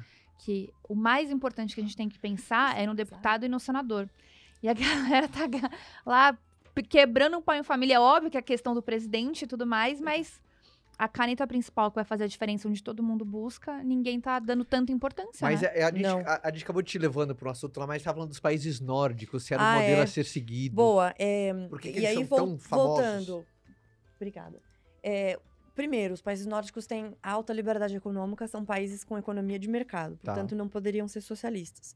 Eles enriqueceram, falando de maneira generalista, porque cada país tem uma peculiaridade. A Finlândia, a Islândia, Uhum. a Noruega, a Suécia e Dinamarca, cada um tem um- alguma coisa que é melhor. Então, Uhum. ou um sistema financeiro, ou Uhum. cresceram na base de agricultura, pesca, outras coisas e tecnologia, enfim. Mas falando de maneira generalista, os nórdicos cresceram mais entre 1850 e 1950, que é quando eles tinham mais liberdade econômica, muita, muita liberdade para fazer tudo, para empreender, etc e tal. Quando eles enriqueceram, eles resolveram implementar o chamado modelo de bem-estar social, que é o welfare state. Então, eles elevam o imposto da renda, que é em torno de 40%, aí varia entre um país e outro, mas mais ou menos isso, 40%. Diminui o imposto sobre outras coisas e principalmente para empreender. Então, o imposto corporativo, além dele ser único ou, e, e ou único ou poucos, ele é baixo. Então, falando da Dinamarca, que é o caso, que é o case que eu falo mais no curso, o imposto corporativo lá é 12%. É um imposto corporativo, só que ele cobra, te cobra 40% na renda. E ele te entrega de volta educação, saúde, transporte, segurança, que é o Estado que ele deve, o que deve prover. Na minha opinião, existem modelos melhores, de mais liberdade com menos impostos, que é o modelo da Estônia, por exemplo, que o imposto é 20%, é um imposto único. Não tem imposto se você ganha mais, menos, é um imposto único e o PIB per capita deles é muito bom. Mas é um modelo que funciona, embora em alguns locais, como a Suécia, por exemplo, eles estão diminuindo um pouco essa carga do welfare state aos poucos. Mas ainda é um modelo que funciona bastante. Mas as pessoas têm essa ideia assim: ah, para eu conseguir fazer o modelo nórdico funcionar no Brasil, basta eu elevar os impostos sobre a renda. Pô, então copia tudo, né? A Dinamarca, por exemplo, legislação trabalhista, como que é lá? Super simples, acho que são 10 folhas. Você já viu o tamanho da CLT aqui no Brasil? É assim, ó. E, e, tem um monte de coisas que você tem que fazer. Então, aqui no Brasil você tem salário mínimo, FGTS, tem férias remuneradas, tem INSS, uhum. milhões de coisas. Na Dinamarca não tem nada, nem salário mínimo existe na Dinamarca. Então, você quer copiar o imposto da Dinamarca? Primeiro enriquece e depois você põe um imposto na renda se você achar que isso é, é bacana. Mas copia tudo. E é altíssimo o imposto na Dinamarca. Eu é uns 40%. Foi, é isso que eu ia falar. Eu lembro que a gente foi pra Trunso, a gente conheceu alguns. Enfim, a galera que trabalhava no hotel. Mas é de... Noruega, amor. A Noruega, verdade. Tronson lá em cima, né? é. né? É. Lá na ponta. Noruega. Mas enfim, um bom também, um bom. Um, Sim. A Noruega tem um pouco que menos de liberdade econômica um menos que a Dinamarca, mas ainda é bastante livre. Nossa. Tá. Lembra? Aí a gente falou, nossa, olha o quanto ganha um motorista de ônibus Cara, aqui. motorista de ônibus, assim, eu posso, posso errar, mas era uma parada de... 15 mil reais, era alguma coisa assim. É Sim. Naquela época, sei lá, cinco anos atrás, Tem muita gente, gente que mora até em outros países é, nórdicos que trabalham na, na Noruega. E vão e voltam, porque acaba sendo mais... Lá se paga bastante. Mas são países que têm alta liberdade econômica, economias de mercado, conseguem negociar facilmente com qualquer lugar do mundo, têm mercados de capitais desenvolvidos, têm legislações simples e coesas, não tem burocracia, regulação, baixa corrupção, máquina pública não é muito inchada. É muito comum você ver lá, é, já saiu em notícia aqui, até aqui no Brasil, políticos de lá, e tem monarquias, né? Por exemplo, a, Su a Suécia é monarquia, a Noruega é monarquia. É, e eles andam assim, você pega os políticos de, de, de, alto escalão andando de metrô. E andando em voo comercial, não tem Aí essa é parada mesmo. de. O cara, o cara, anda naquilo que ele faz, naquilo cara. que ele faz. Exato. Então isso já muda, é uma cultura completamente diferente da nossa, porque foi baseada em outra outro modelo, uhum. que é o modelo de, de, de, de, de você ter uma autorresponsabilidade. Então, ele tá, ele te ajuda. Você precisa de uma ajuda do governo, você precisa de, um, de uma bolsa de alguma coisa, ele te dá. Mas a liberdade econômica, ela é assegurada. Tem segurança jurídica nos contratos, não, a corrupção é muito baixa. Existe corrupção em todos os lugares do mundo, mas é muito pequena lá, comparativamente. Lá é punido. Então você tem uma legislação penal também que pune essas pessoas. Olha, aí volta para o Brasil. Corta e volta para o Brasil. Ah. A gente tem hoje um pro, provável candidato à presidência que não foi inocentado, ele foi condenado à corrupção. Aí, assim, independente do teu telespectador aqui, o teu ouvinte, gostar ou não do Lula, sim, ele é corrupto. E ele fez um monte de outras merdas na economia, mas falando especificamente da corrupção, o que, que isso diz para o investidor de fora?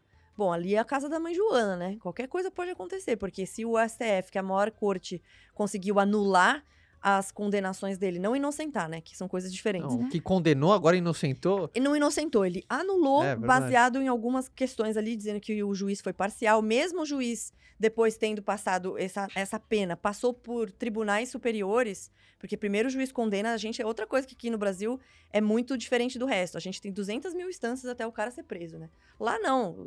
O, primeiro juiz é, diz que sim, você tem mais um recurso, acabou. Não tem, não tem essa de ficar uhum. mil instâncias. Até um bom nome para vocês trazerem aqui é a doutora Tameia Danelon, para falar sobre, falar sobre corrupção trabalhando na Lava Jato e tal. Procuradora aqui de São Paulo. E aí você tem um- uma. O, o juiz condena, aí vai para outras instâncias, todas essas instâncias falam, não, tá certo, ainda aumenta a pena, aí você depois diz que não, que o juiz foi parcial, coloca o cara de volta nas ruas, tira ele da cadeia. Anula as penas que ele teve, ainda fala que o procurador, que é no caso do Deltan, tem que pagar ele porque falou mal dele. Assim, um negócio completamente invertido. Tenta explicar isso para um dinamarquês. Tenta. Só tenta. Eu tava agora com a Ana Paula, sabe quem é a Ana Paula Henkel?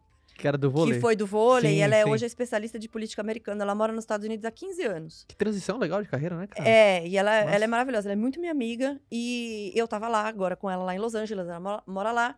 E, e eu tava tentando explicar pro marido dela, que é americano. E olha, ele é casado com uma brasileira, hein? Ou seja, ele já tá um pouco mais no jogo. Uhum. E eu explicando pra ele, não, porque o Deltan vai ter que pagar 75 mil reais pro Lula, não sei o quê. Daí ele falando assim, não, peraí, não entendi. E O procurador que, que, condena, que ajudou a condenar o bandido vai ter que pagar uma indenização pro bandido? Não, pera. E eu tentando explicar pra eles. E a instância, e 200 instâncias. Mas por que que tem tanta instância? Mas por que, que ele já não foi pra cadeia, já acabou? Então são coisas que a gente tem no Brasil que a gente precisa mudar. E como a gente muda isso? Com o legislativo, não com o presidente. Como é que é um ano? Como é que, como, como é que é a rotina de uma economista? Que além de você ensinar a turma pra caramba, você toca a Faz Capital também, que, enfim, eu, dá pra ver. Eu não sei, né, se o, o, teu, o, o- o teu grande interesse na política foi porque tava muito colado com a economia, então acaba acaba vindo uma paixão que pra quem gosta de história também é um prato cheio. Mas como que é o cotidiano de uma economista no ano político? Deve ser uma loucura, né, cara? É igual de todos os outros anos, porque pra É, mim não é muda igual. nada. Ou é um pouquinho a- mais apimentado por causa que É o um termômetro, mais, o- talvez, a galera as tá mais sensível. São mais sensíveis, talvez. Talvez. Mas o meu ano passado e o meu ano que vem vai ser exatamente igual, porque eu lido com investimentos, então a maior parte, maior parte do meu dia, embora as pessoas achem que não, a maior parte do meu dia eu não tô produzindo conteúdo pro Instagram, eu tô atendendo meus clientes, Sim. né? Principalmente mercado internacional, que é a minha especialidade. Eu já tô no mercado internacional há oito anos. Então a gente capta clientes e aí eu atendo alguns maiores e aí eu vejo, faço operação diretamente lá fora, vejo que ativos vou comprar, converso com o cliente, entendo a necessidade dele, etc. Então eu acordo e vou dormir trabalhando em coisas diferentes. Então, é investimentos, mercado, a hora que o mercado está aberto, o que, que eu estou operando, o que, que eu estou passando para a minha equipe para fazer, estou cuidando de cliente, estou ajudando na parte estratégica, porque eu não sou a CEO da FAS, a CEO, o CEO é o Lucas Ferraz, que é meu sócio, eu toco mais essa parte comercial e ajudo na captação dos leads, e eu também sou a pessoa que é a estrutura da cultura da empresa hoje, Uhum. né? Então, hoje a gente capta clientes e capta pessoas para trabalhar com a gente de uma forma muito mais filtrada por causa desse posicionamento eh, público, que ajudou bastante. Eu achava no começo que ia ser ruim. Ah, quando eu comecei, eu achava acha que que ia seu ser. posicionamento Eu ia achava atrapalhar? que ia atrapalhar, e, e foi o, o oposto. Sério? Mas, e, e aí, o- a outra parte do meu tempo, eu tô produzindo conteúdo, tô produzindo conteúdo pro meu curso, produzindo conteúdo gratuito no Instagram e tocando a Cursology, que é a, que é a, a empresa junto com meu marido de cursos online. Então, é, é, não tem dia, assim, tranquilo. Todos os Todo dias... dia a dia. É, é, e isso faz parte. Tem, as pessoas talvez estejam mais ligadas nisso agora, mas o brasileiro começou a se ligar mais em política, não foi agora esse ano, não. Já faz um tempo.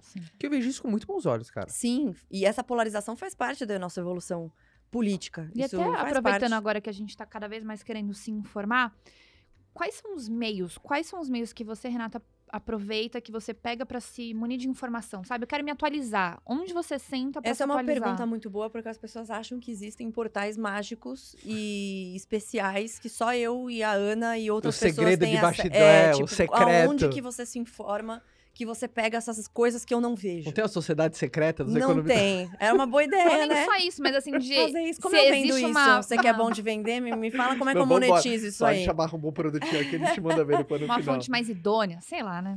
É aí que tá. Não existe nenhum lugar imparcial. Você é que deve ter senso crítico, que foi a expressão que você usou, que é perfeita. Que é o Uhum. conhecimento, Então, né? eu me informo com as mesmas fontes de todo mundo. Todos os mesmos portais de notícias, só que não só no Brasil, né? Eu também me informo pelos portais de fora. Mas todos os portais que as pessoas usam, sei lá, G1, UOL, Terra, hoje tem Revista Oeste, Gazeta do Povo, são as mesmas. Aí tem Jovem Pan, Band, todas. Só que aí que tá, você como pessoa esclarecida precisa pegar essa informação e saber conferir a informação e filtrar. Só que ninguém vai conseguir fazer isso em um dia. É um trabalho que você vai fazendo ao longo de muitos anos. Aí depois de um tempo, você bate o olho, você sabe mais ou menos o que faz sentido, o que não faz. Nossa, essa, isso que a pessoa está falando, eu já estudei várias vezes. Eu sei que não é verdade, deixa eu conferir. Mas alguma coisa daquela matéria pode ser que faça sentido você utilizar. Começa Então, a chegar vieses em algum lugar. Nossa, que O viés ponto que ela não é aonde você vê a informação, mas como você vê a informação e qual exercício que você faz do confie, mas verifique, que é a, é a, a frase do Reagan. Então, ah, o cara do governo, o ministro, às vezes é um ministro que você gosta, que você gosta da postura daquele ministro, mas peraí, deixa eu ver se aquilo faz sentido ou não. Quando o Paulo Guedes entrou no governo, por exemplo, eu achei muito bom, porque ele é um, é um cara liberal também, discípulo do Milton Friedman, etc. Mas nem tudo que ele fez e, ou falou, eu concordei. Ao contrário, várias vezes eu critiquei e falei, não, agora ele tá indo muito mais para um caminho populista, quando ele tá dizendo aí sobre o Auxílio Brasil, que tinha que eh, tirar dinheiro dos precatórios, eles estavam vendo essa possibilidade Aham, de tirar aham. dinheiro dos precatórios. Eu falei, isso aí não é bom. Ah, nossa, mas vo- você tá contra ou a favor do Paulo Guedes? Não, eu tô a favor ou contra das políticas do Paulo Guedes. Esse é o ponto. Se as pessoas. Esse é um outro problema. Idolatria. Se idolatra as pessoas e não se analisa políticas e ações. Ah, às vezes o cara. Isso é um, um- negócio muito bacana que a Ana Paula, inclusive, fala bastante. Ah, Do Trump. Ah, e o Trump, todo mundo acha o Trump mal educado, o Trump é o laranja velho. cenourão. É, exato, é o laranjão malvado, e ele é muito horrível, e não sei o que, não sei o que lá. Um monte de coisas que ele falou em 2018 sobre crise energética, independência energética dos Estados Unidos e da Europa, está acontecendo hoje na crise, no conflito, na guerra entre Ucrânia e Rússia. Então tem tudo a ver, volto a dizer. Aí as pessoas analisavam como ele falava E não o que ele falava. e não o que ele falava. E aí a mídia também tem um papel nisso, né? De, de ajudar as pessoas, mas é papel das pessoas, não é responsabilidade de terceiros te dar essa informação. A mídia quer vender, né? Exato. E aí vai ter gente, vai ter. Ah, mas o jornalismo tem que ser imparcial. O jornalismo não é imparcial em nenhum momento. Porque tem uma pessoa por detrás Tem de uma, uma caneta. pessoa, e aí às vezes ele até dá informação, mas ele vai dar uma opinião, ou ele vai esconder alguma coisa, ou ele vai dar um. um- vai falar mais de uma coisa, vai, vai dar um highlight em uma coisa Total. e diminuir a outra, qual é o papel da pessoa consciente? Ver tudo que todo mundo fala e conseguir tirar daquilo, absorver daquilo que ela acha que é mais importante e ter senso crítico. Isso aconteceu muito com o Trump nos Estados Unidos e agora eu fui cobrir junto com a Ana Paula o CIPEC. Não sei se você sabe o que é o CIPEC. Não. É uma convenção, digamos, um evento dos conservadores nos Estados Unidos. Acontece no Havaí, não é? É, não, cada hora é num lugar diferente. É, O que eu fui cobrir foi em Orlando. E, e eles, eles, quando se fala convenção conservadora, fala também, não é só os conservadores, mas tem liberais, libertários, tem pessoas de todas as vertentes para esse lado. E foi muito bacana, várias, várias palestras, e peguei a palestra do, do, do Trump e tal. E no CIPEC, você consegue ver coisas que estão acontecendo agora, que é uma onda republicana nos Estados Unidos, em resposta ao fiasco que está sendo a administração do Joe Biden. E aí as pessoas falavam para mim que o Joe Biden não era de esquerda, que não existe esquerda nos Estados Unidos. Porque foram coisas que elas ouviram falar, Uhum. não conferiram, não viram quais as propostas do Joe Biden. São propostas mais à esquerda. Então, sim, ele pode não ser uma esquerda radical, mas a Kamala, que é a, a vice-presidente, é mais radical, ela é mais parecida com o PSOL. Propostas. E aí todo mundo, meu Deus, que surpresa que está sendo esse governo do Joe Biden. Mas tudo que ele falou, ele está fazendo. Ele não, não foi uma surpresa que ele não disse para ninguém, e daí ele meteu o louco e começou a fazer as coisas. Ele disse o que ele ia fazer. E as pessoas não observaram bem, ou não ouviram direito. Eu coloco, às vezes, vídeos. Ah, ó, o político falou tal coisa. A pessoa vem no meu perfil e fala assim: "Isso é- é fake. Você fala, meu Deus do céu, o cara tá falando. E a pessoa não acredita ainda, tá dizendo que é fake. E, e esse é o, é o nível que a gente se encontra hoje. Como você foge disso? Fazendo a sua própria pesquisa e criando senso crítico. Você não cria senso crítico de, um, de, um, de uma noite, do- da noite pro dia. É ao longo do tempo. Fazendo isso todos os dias. Fazendo seu curso. O que, que você Meu recome- curso é uma das formas para você começar. Mas isso é uma coisa que eu falo muito para os meus alunos. É, eu dou um norte, ajudo como que você faz pesquisa, como que você confere os rankings. Eu dou vários sites para vocês pesquisarem, é, analisarem a história, etc. Mas Tem que continuar. eu quero que ele, que ele seja independente, que ele não confie em mim 100%, que ele possa um dia virar para mim e falar assim: "Poxa, um dia você falou isso aqui, mas eu fui no ranking tal, eu encontrei essa informação. Vamos cruzar? Talvez não seja bem assim. Aí Isso acontece assim, muito. matou a mãe de orgulho, né? Quando aluno vai, Mas é matou, total. Matou a mãe É de total. A orgulho. pessoa, pô, eu encontrei, eu faço uma tarefa no curso, inclusive, no módulo de liberdade econômica, eu ensino como acessar ranking do Banco Mundial, ranking de corrupção, é, os rankings de liberdade econômica, como que você encontra os dados, PIB per capita, como que você correlaciona os dados, e eu dou uma tarefa para eles pegarem um país, que a gente define lá na hora, e encontrar tudo daquele país. E aí eu chamo os alunos para uma live para cada um expor o que ele encontrou de, de informações. E aí ele já tem um pouco mais de base para saber onde pesquisar e o que pesquisar. Você ensina ele E o é cara a muito pescar, legal, né? porque cada um traz uma coisa diferente ou foca numa coisa diferente. Tem gente que foca na parte trabalhista, gente que foca na questão do mercado, gente que encontra coisas culturais daquele país que eu mesma não tinha encontrado.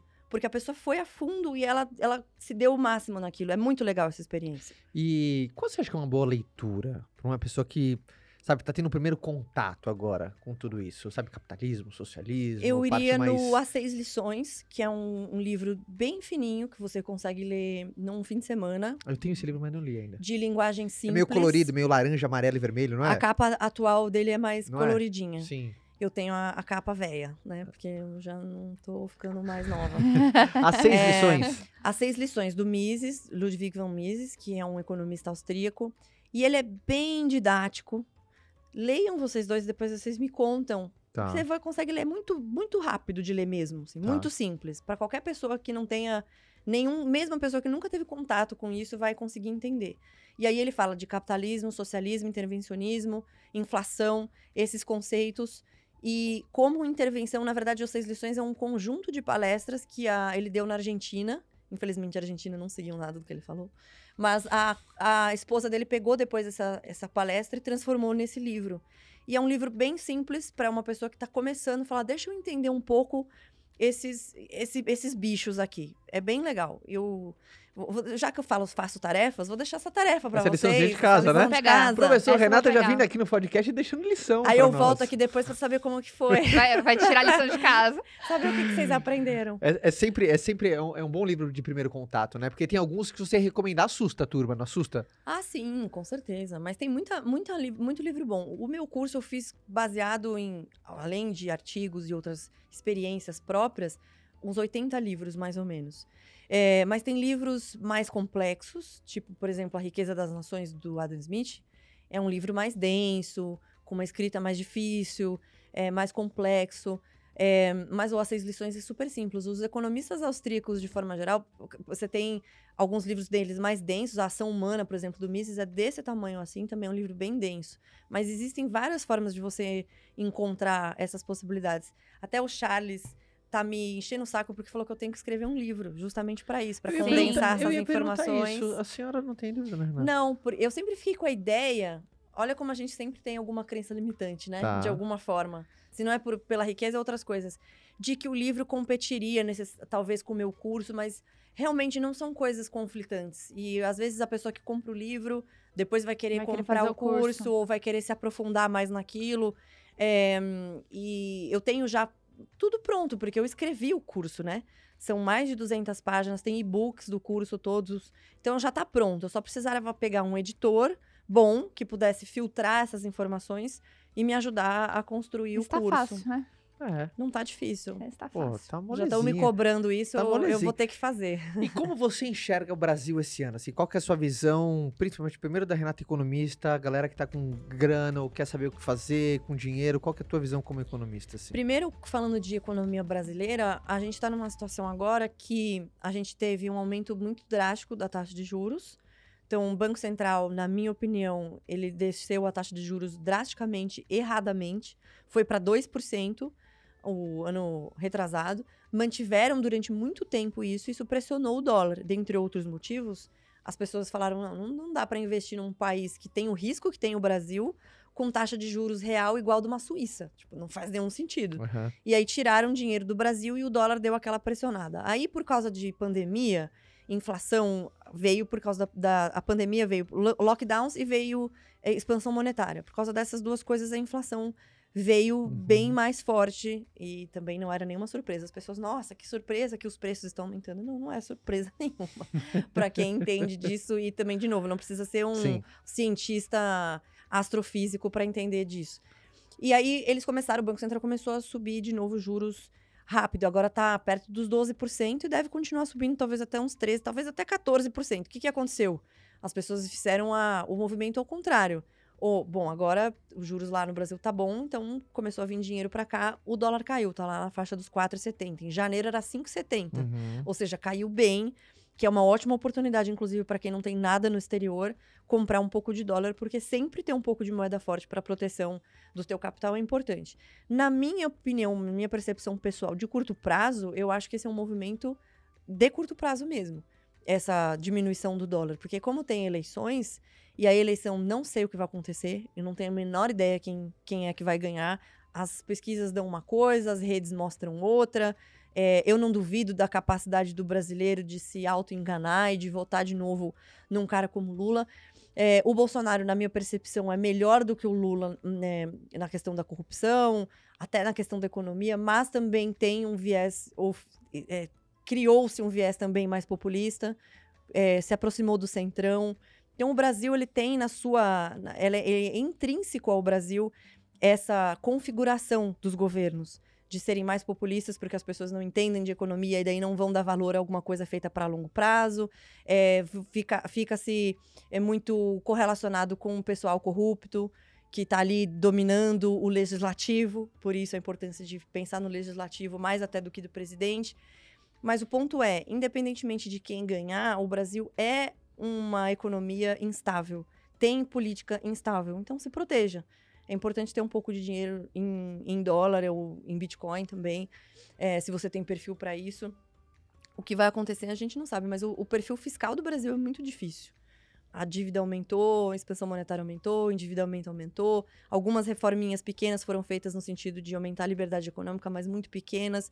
O Lula está dizendo que quer revogar a reforma trabalhista, a reforma da Previdência, que vai regular mídias, etc. Na minha percepção, isso é muito pior do que eventualmente o Bolsonaro possa fazer, né? Mas quantos, quantos anos assim de bons acertos na política você acha que o Brasil precisaria para a gente começar a ter cada vez mais liberdade econômica? Lá vem, lá vem o chute de esquerda. Uns 20 anos. É.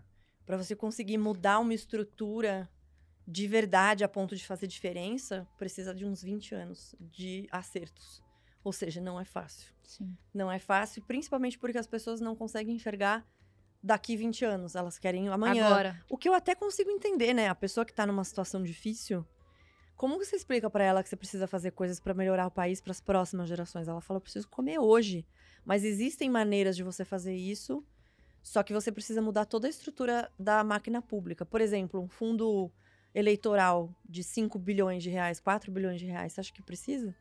Você acha que é hum. melhor dar isso para quem tá passando fome ou para político se reeleger ou se eleger? São essas coisas que a gente precisa mudar. E isso está no, no, nosso. O, o, nosso problema é a Constituição. A Constituição já nasceu errada. Já nasceu com esse propósito. Mas ela já é uma, uma Constituição mais socialista. E esse é um problema grave. Aí vem a ideia, bom, então vamos mudar a Constituição. Só que daí vem uma preocupação. Quem vai fazer a nova Constituição? Porque pode piorar. Não tem nada tão ruim que não, que pode piorar. piorar. Então depende de quem faria essa Constituição. Então são problemas a serem discutidos bem complexos. O importante que a Renata falou, é, é importante a gente uh, uh, sempre uh, encarar a realidade, por exemplo, vivemos num, num, país com instabilidade. Sabendo disso, é importante da diversificação, da moeda forte. Não adianta você querer pintar com, com, com óculos colorido que tá tudo bem. É importante a gente lutar para fazer o nosso melhor, mas sempre usar também a realidade a nosso favor. Eu costumo dizer que é bom você ser otimista. É isso. Mas você não precisa ficar alienado, é, né? Exato. E assim, você vai confiar no seu otimismo 100% sem se prevenir um pouco. Uhum. Tem que se prevenir, tem que se precaver um pouco. Por exemplo, a Rússia, a maior parte do investidor russo ficava concentrado em, em investimentos na própria Rússia. Depois veio a guerra. O russo médio não quer a guerra quem quer a guerra é o Putin e a galera que apoia ele, que é a minoria. A maior parte não quer a guerra, porque isso é péssimo para eles. Sim. Mas eles têm dinheiro em bancos russos, o rublo caiu tipo 80%, 70%, e eles têm dinheiro em negócios russos. O que, que aconteceu com. O que, que vai acontecer com a média, com a população na Rússia? Vai se fuder, né? Uhum. Então, o que, que aconteceu com a Venezuela, por exemplo? Veio os governos socialistas, foram piorando a economia cada vez mais. Quem se deu bem é, na Venezuela quem tinha preocupação de deixar dinheiro fora do, do, do Venezuela, em dólar.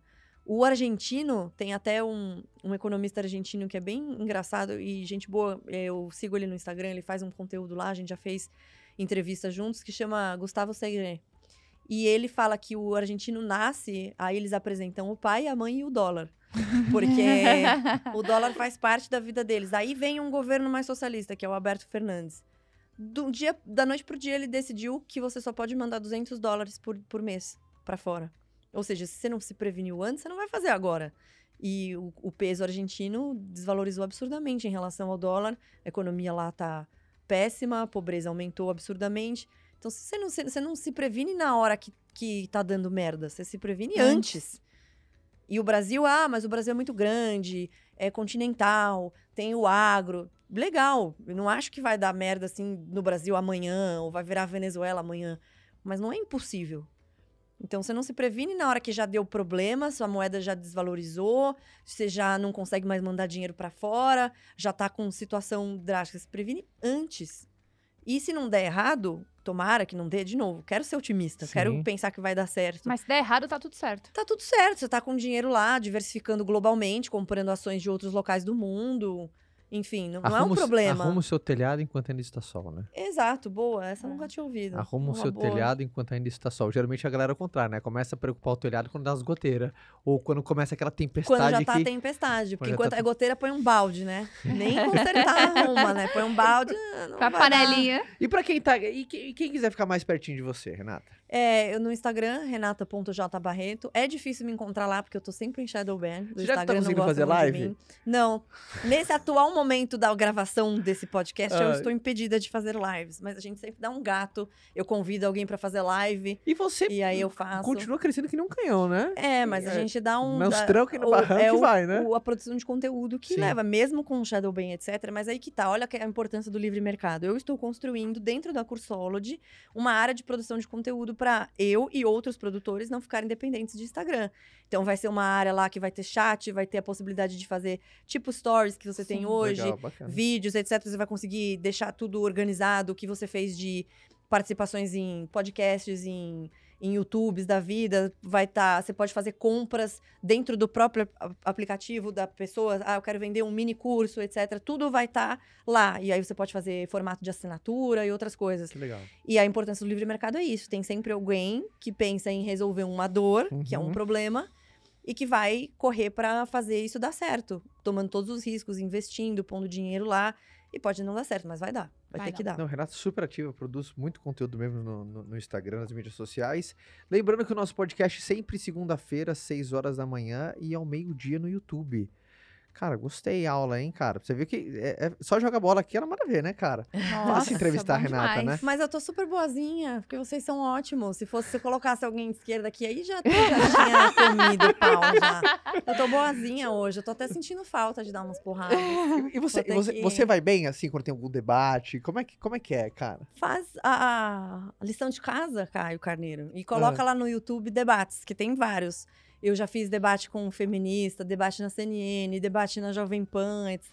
Eu acho Qual que, que é a estratégia pra Porque assim, esse ano é um ano que pessoas estão tendo debate em suas casas, nas famílias, no churrasco de família, entre amigos e tal. Tá acabando a amizade. Pra você que é expert em debate, qual que é uma estratégia boa pra você debater? E assim, na boa mesmo, debater assim com outra A pessoa. melhor estratégia é o conhecimento. Não tem nada melhor Boa. pra você debater do que você saber do que você tá falando. Se você não souber, fica quietinho E e faz não pergunta. necessariamente você vai convencer outra parte. Muitas vezes, das vezes que eu, que eu entrei em debates e etc., não foi pra convencer outra pessoa, foi pra convencer a audiência. Porque o cara, às vezes, já tá com aquela opinião formada, ele não vai dar o braço a torcer, e tá tudo bem.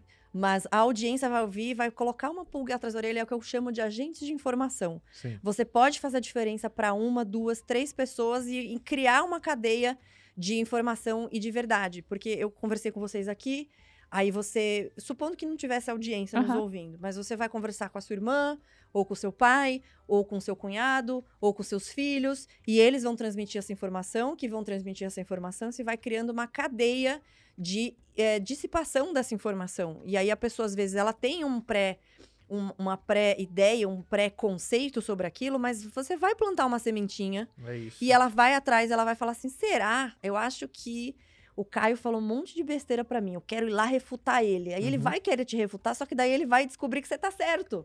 E daí ele fala: Nossa, meu Deus, eu nunca ouvi isso antes na vida, que era o que você estava falando, eu nunca aprendi na escola, etc e tal. E eu recebo vários. Ah, não, não dá pra converter. Dá sim. Eu recebo todo dia gente que falava que era super esquerdista, que votava no PT, foi no comício do Lula, chorou quando a Dilma ganhou e não sei o que lá. E que tá lá me seguindo fazendo meu curso, que mudou a cabeça completamente. E como eu fiz isso? Não obriguei ninguém. Por meio do conhecimento. E no debate é basicamente isso. Se você sabe do que você tá falando, não tem como. E principalmente quando você traz a verdade, né? Vou, vou dar um exemplo besta, né?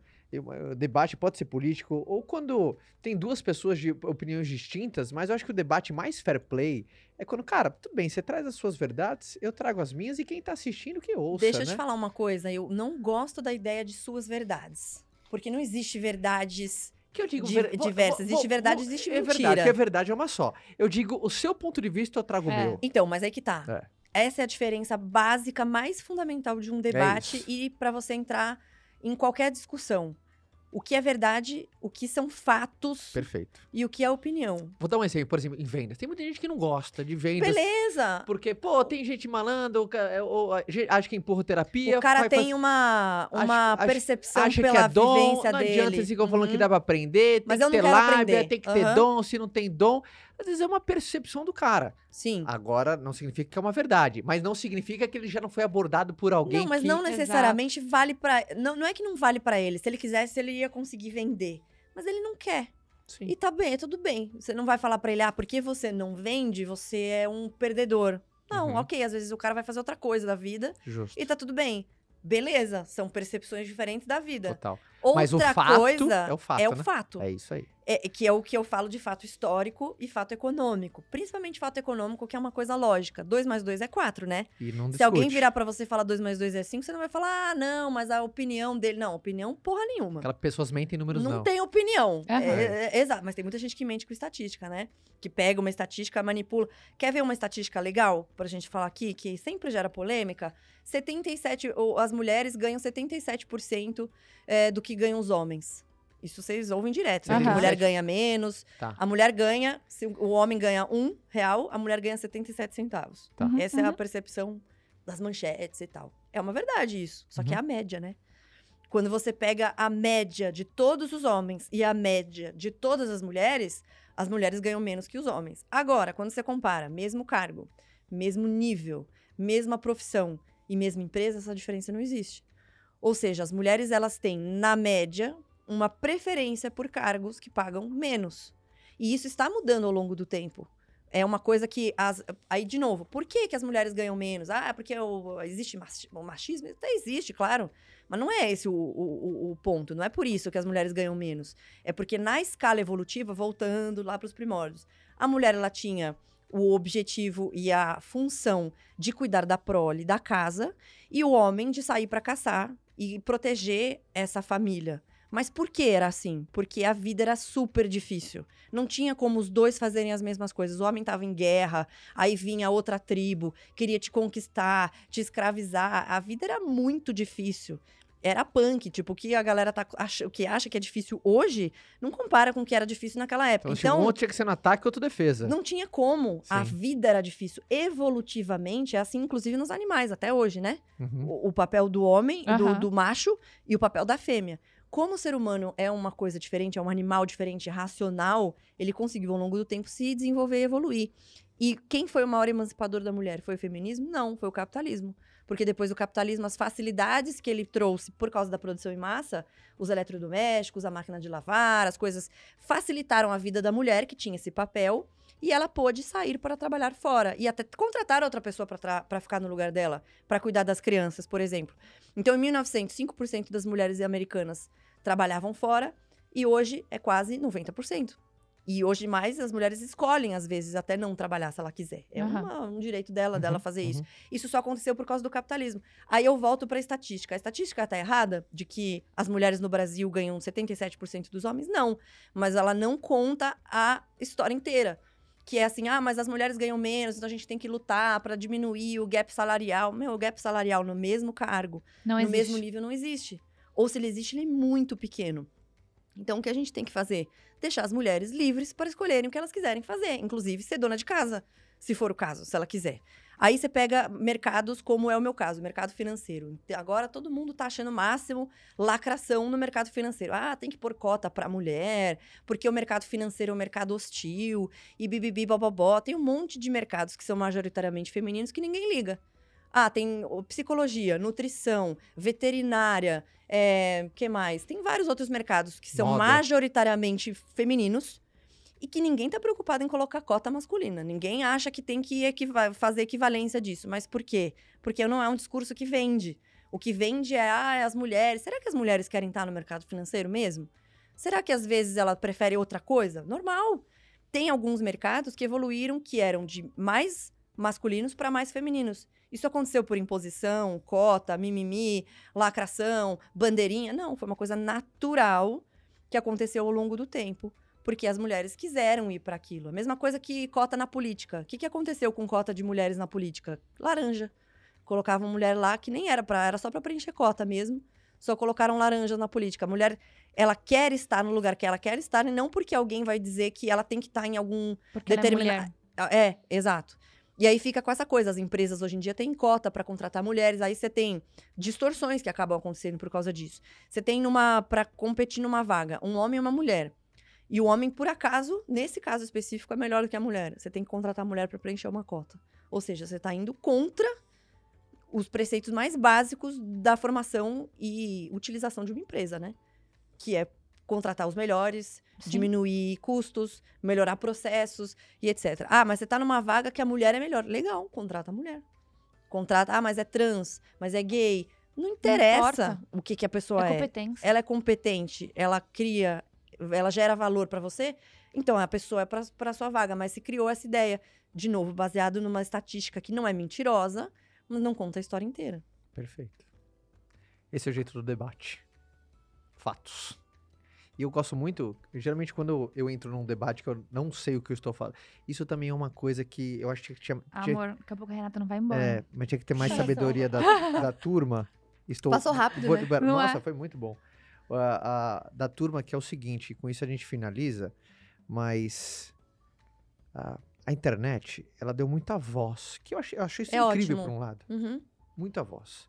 Mas é como se fosse numa conversa, é muito importante você usar com responsabilidade algo que é lhe dado, como se fosse uma ferramenta. Eu, por exemplo, por exemplo, eh, eh, as pessoas pedem, falam assim, Caio, fala o que, que você acha, quais são as suas preferências, fala um pouco mais do seu posicionamento. E eu não falo porque eu quero ser pano preto, eu quero ficar por baixo, é assunto polêmico. É que, turma, eu não entendo. Eu acho que seria de uma irresponsabilidade, um canhão de audiência do tamanho do meu, eu sair falando o que eu acho Uhum. Sem ter estudado a fundo sem aquilo. ter estudado a fundo. Então eu uso a ignorância. espero no meu curso, cara. Eu uso a ignorância ao meu favor. Eu- é, aquela, é aquela parada, né? A maioria das coisas do mundo eu não sei.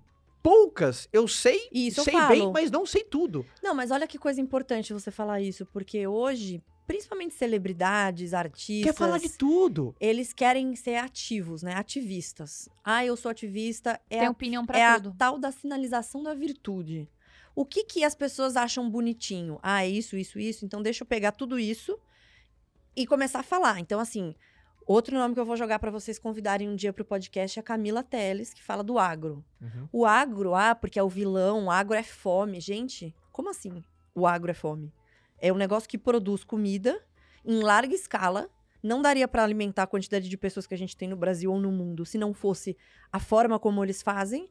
E eles falam que o, o, o agro é fome, um monte de barbaridades sobre a agricultura, sobre é, a- a- o impacto disso no clima e um monte de outras coisas absurdas. Só que aí o que acontece? Vem o artista, que tem um monte de seguidores, milhões de seguidores, e ele quer ser legal, ele quer agradar. Só que nessa de querer agradar, ele pega uma pauta que ele não entende, Que Do ele não que ele não estudou. sabe. que ele ouviu dizer alguma coisa, e geralmente ouvir dizer é uma merda, porque você não só não sabe como, você não sabe sustentar aquilo, não sabe procurar os dados, etc. E aí você também fica fechado pra ouvir, porque você acha que a outra pessoa. É aquela história que o, o Schopenhauer fala, né? Como ganhar uma discussão sem ter razão. Você, você coloca a pessoa num- numa categoria de não humano. Ah, é fascista, é racista, é homofóbico, é anticlima, é negacionista, sei lá o quê. Então nem vale a pena eu discutir com você. É isso que eles fazem. E aí eles jogam pra audiência. Então você pega a Anitta, por exemplo, como empreendedora, Anitta. boa pra caramba, né? Canhão. Fez um marketing e uma fortuna absurda. Questionável. Como ativista política, puta que pariu, só fala merda. Aí vem e fala assim, ai, porque o pulmão do mundo é a Amazônia. Não, é, é- não são, os, são os oceanos. E olha que eu nem sou especialista disso, tá? Isso aí eu- é o que eu aprendi pesquisando um pouco e vendo especialistas falar, falarem. Eu não vou me meter a falar de clima e de, de, de coisa climática se eu nunca estudei sobre o assunto, que é o que ela faz. E aí vai, ah, qual a MP, alguma coisa, alguma medida provisória, alguma coisa assim. Ah, eu sou contra. Por quê? Porque sim, porque isso é, é fome, é, é não sei o que lá. Não consegue dis- dissecar aquilo de forma correta. E aí, qual é o problema? Ela desinforma e influencia milhões de pessoas a fazerem o mesmo. Eu direto, né? Porque eu gosto da treta, né? A treta move a humanidade. eu pego uma celebridade que fala alguma besteira, pego aquela besteira que ela falou e falo, ô fulano, ó, você tá falando isso aqui, mas é assim, assim, assado. Meu objetivo nem é convencer o fulano, porque geralmente ele não vai ser convencido. É só trazer a informação É mostrar pra audiência. E expor essas hipocrisias também, porque tá cheio de celebridade falando mal do capitalismo. Ai, eu não me dou bem com o sistema, porque o capitalismo é errado, porque o capitalismo causa pobreza. Tudo ao contrário do que é a realidade.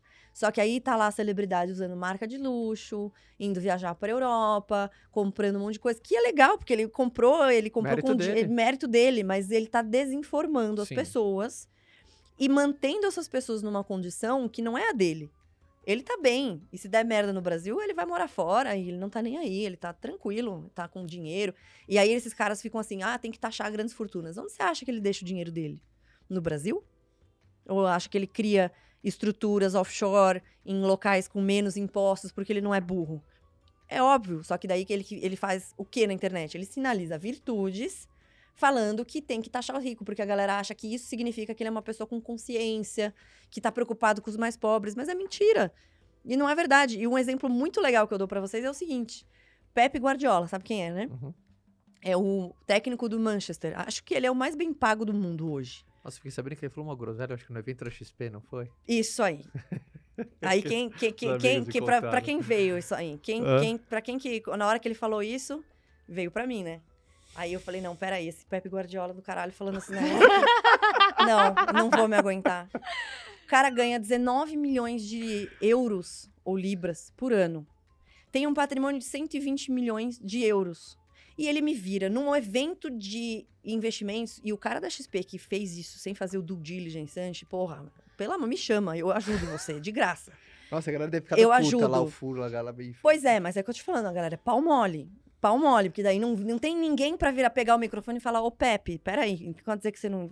Só pra É te que- contar o que ele falou. É que deve ter pegado a, cal- a galera de uma calça curta, tipo, meu, não acredito que Então, ele falou mas isso. isso nunca aconteceria comigo, Caio. Desculpa, É nunca verdade. aconteceria comigo. Pegaram o, o- na, na XP Expert, que é um evento grande da XP sobre investimentos, e eles chamaram o Pepe Guardiola pra falar de liderança, que até aí beleza, porque o cara é, é técnico. puta técnico. Só que daí ninguém pra fazer um due diligence, assim, uma pesquisinha assim básica, né, de, de, de audiência. Ô Pepe, o que, que você acha de investimentos? A gente vai falar disso, a gente vai te perguntar depois. O que, que ele falou? Quando perguntaram pra ele, ah, tá bom, legal que você falou sobre liderança, mas me fala aí onde que você investe seu dinheiro, o que, que você tá achando. Aí ele me pega e fala assim que não gosta de ganhar dinheiro dormindo e que o problema do mundo é a desigualdade, enquanto tem muita gente com muito, muitos com pouco, o cara tá com 120 milhões de grana na conta me falando disso. Aí eu falei assim, bom, vocês acham mesmo que um cara que tem a grana que ele tem, que ele não investe nada, que ele deixa tudo embaixo do colchão? É óbvio que não. Mas, cara, tem um negócio que eu chamo de karma is a bitch. Que ela volta pra te pegar. Ela volta. E aí, o que, que aconteceu? Uma- um mês depois dele falar isso, aí eu falei, porra, XP, olha os caras que você me leva pra, pra falar num evento de mercado financeiro.